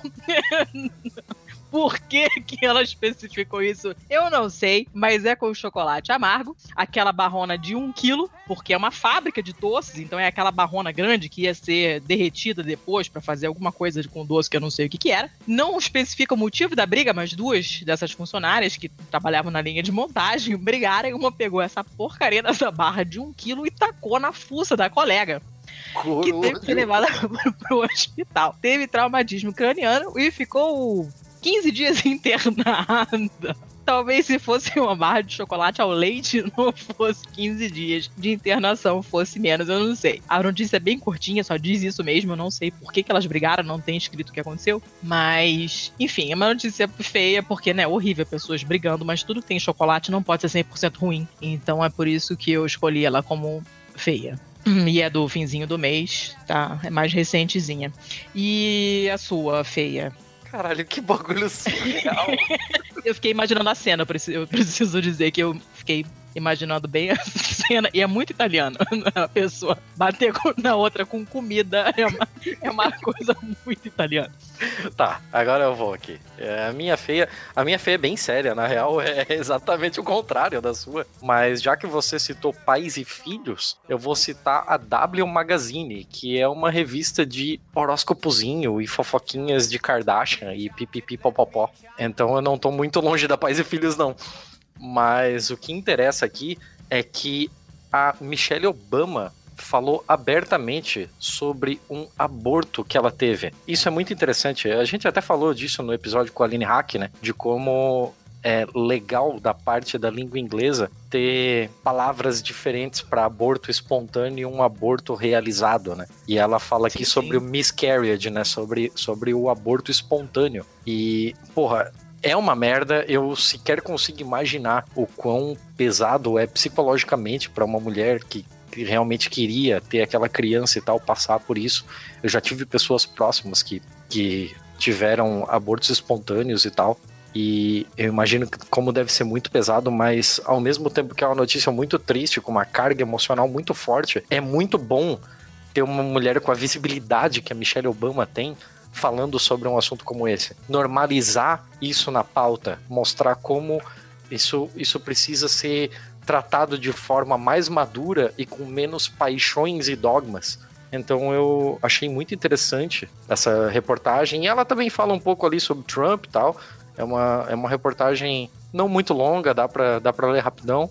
E é bem, bem legal, assim, de ter um, um panorama. E, assim, o, a gente sabe que a pauta do aborto, de, de toda forma, ela é tratada de uma forma muito mais madura nos Estados Unidos, né? E ainda assim, ver uma pessoa do porte da Michelle Obama falando sobre, ainda assim é muito impactante. Imagina aqui, né? Se fosse.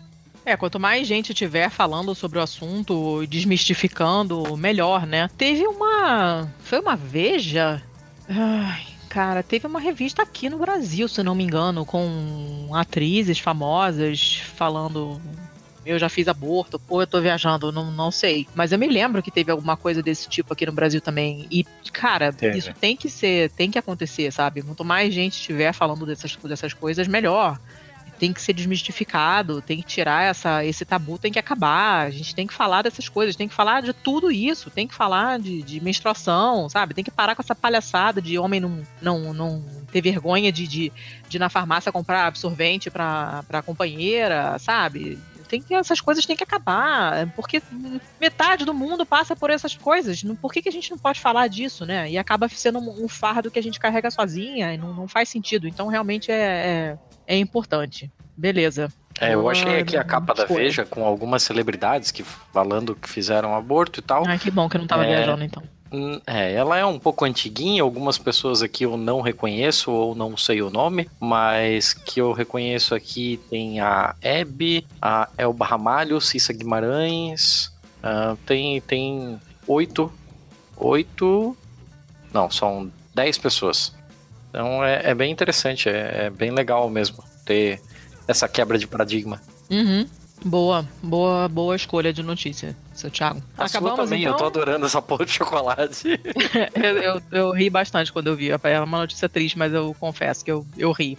E terminamos então por hoje? O que, que a gente tem que falar? Além de tem os nossos recadinhos de sempre, né? Mas a nossa parte informativa, digamos assim, acabou. Antes dos, meus, antes dos recadinhos, eu gostaria de pedir desculpas Hum. pro nosso brother do Twitter, o Punk Bike, Hum. porque ele tinha pedido pra gente fazer uma fazer uma divulgação de um evento que teria em São Paulo, que era uma uma mostra de, de cinema anarquista e tal. E a gente faria isso no, no programa passado, só que o programa passado saiu todo descaralhado e sem os blocos extras. Então, porra, desculpa aí, mas quem quiser saber sobre outros eventos desse tipo, não deixe de seguir lá no Twitter, o arroba punk underline bike. E também você pode se informar bastante pelo anarcopunk.org. Tem artigos bem interessantes lá. Inclusive tem um que eu li essa semana, que é o, o, o nome é Uma História Breve, mas muito informativa de como os fascistas infiltraram o punk e o metal. Pra quem é do rolê aí, eu acho que é bem interessante.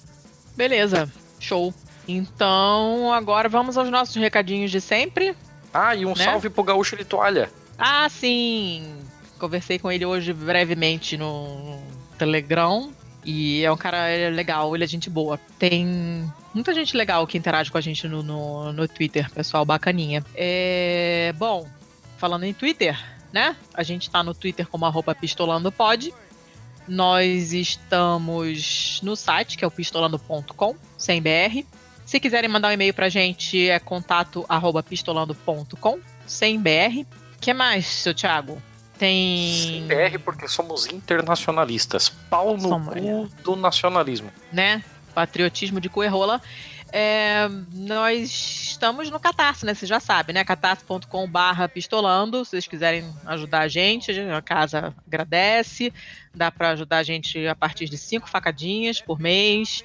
Dá para pagar no boleto, dá para pagar no cartão e ajuda a gente a consertar coisas, tipo o meu microfone que tinha dado pau, ajuda a gente a pagar servidor, a manter o site no ar, dá um trabalho do cão, fazer tudo isso que a gente faz, a gente adora, mas dá um trabalho do cacete, você já sabe que a gente sempre fala isso todo, todo episódio, e é, qualquer ajuda é super bem-vinda, então... Não, a- acima, acima disso, assim, qualquer ajuda, além de super bem-vinda, qualquer ajuda é um incentivo pra gente continuar. E assim, é, nós até agora, de tudo que conseguimos arrecadar, não conseguimos colocar um centavo no bolso. Nós fizemos a nova identidade do site, nós fizemos alguns cartões de visita para poder fazer uma melhor comunicação e chamar outros convidados, um pessoal com quem a gente tem mais contato de forma presencial. E eu já tinha falado até de, de forma bem superficial no episódio passado que a gente teria uma novidade para colocar com relação ao Catarse. E hoje no nosso Catarse nós temos 25 contribuidores. Isso não são números exatamente é, corretos, porque algumas pessoas têm mais de um registro. Eu acho que são 20 pessoas que de fato contribuem pra gente. Nós estamos em 83% da nossa última meta. A gente era humilde pra porra, assim. A nossa maior meta era 350 reais e nós estamos em 83% desse, desse valor. É, nós vamos colocar essa semana uma nova meta. Nós precisamos de todos para conseguir atingir esse desafio. E nós não vamos colocar uma meta, nós vamos deixar uma meta aberta. Quando a gente atingir a meta, nós dobramos a meta. E essa meta vai ser um pouco mais ambiciosa, tal, mas a ideia dela é fazer um negócio que é igualmente muito mais ambicioso. Nós vamos eu me prontifiquei, eu vou contar com ah, alguma ajuda também externa de outras pessoas, de outros podcasts, uma, uma galera aí com quem a gente vem conversando. Não posso abrir muitas novidades ainda, mas para fazer um, uma série especial que vai demandar muito tempo, que vai demandar viagem para entrevistas presenciais, vai demandar muita pesquisa, mas para fazer algo assim mais na pegada do storytelling, do projeto Humanos, para falar sobre uma experiência da classe trabalhadora que foi única no Brasil e a gente não pode deixar que histórias como essa se percam no tempo. A gente tem que aproveitar enquanto essas pessoas estão vivas para falar com a gente, enquanto a história está aí esperando para ser contada.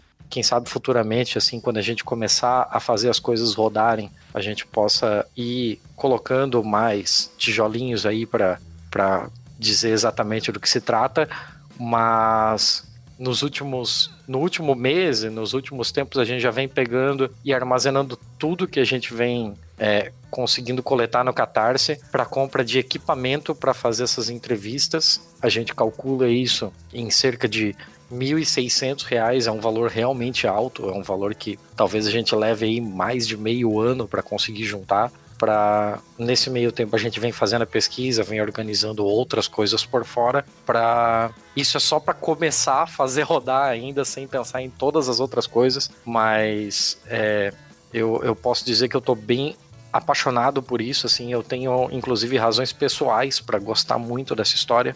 É, o meu pai esteve envolvido nessa história e quem sabe aí mais para frente a gente vai conversando sobre isso tudo, mas sério, por favor, nos ajudem a fazer isso virar realidade. Vamos, vamos virar isso e contar histórias e criar temas e criar toda uma uma um organismo de meta imprensa que possa rivalizar e acabar com esse, esse monopólio que a direita construiu em YouTube e blogs e Facebooks e WhatsApps da vida.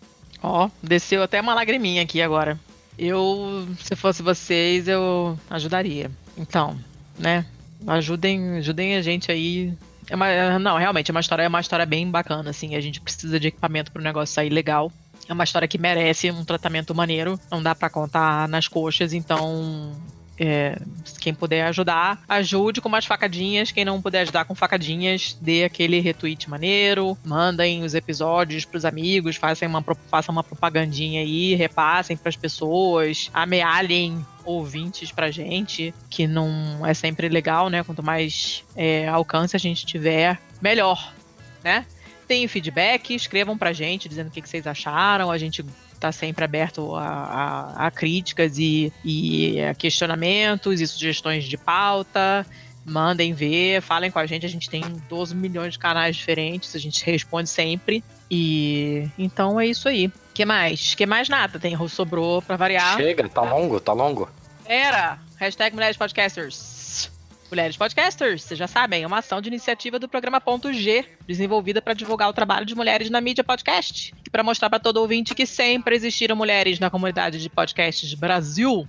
no Pistolando apoia essa iniciativa. E para você apoiar também, o que, que você faz? Compartilhe esse programa e qualquer outro programa com mulheres fixas no elenco com a hashtag Mulheres Podcasters para ficar mais fácil de achar os programas. E assim você ajuda a gente a promover a igualdade de gênero dentro da podosfera.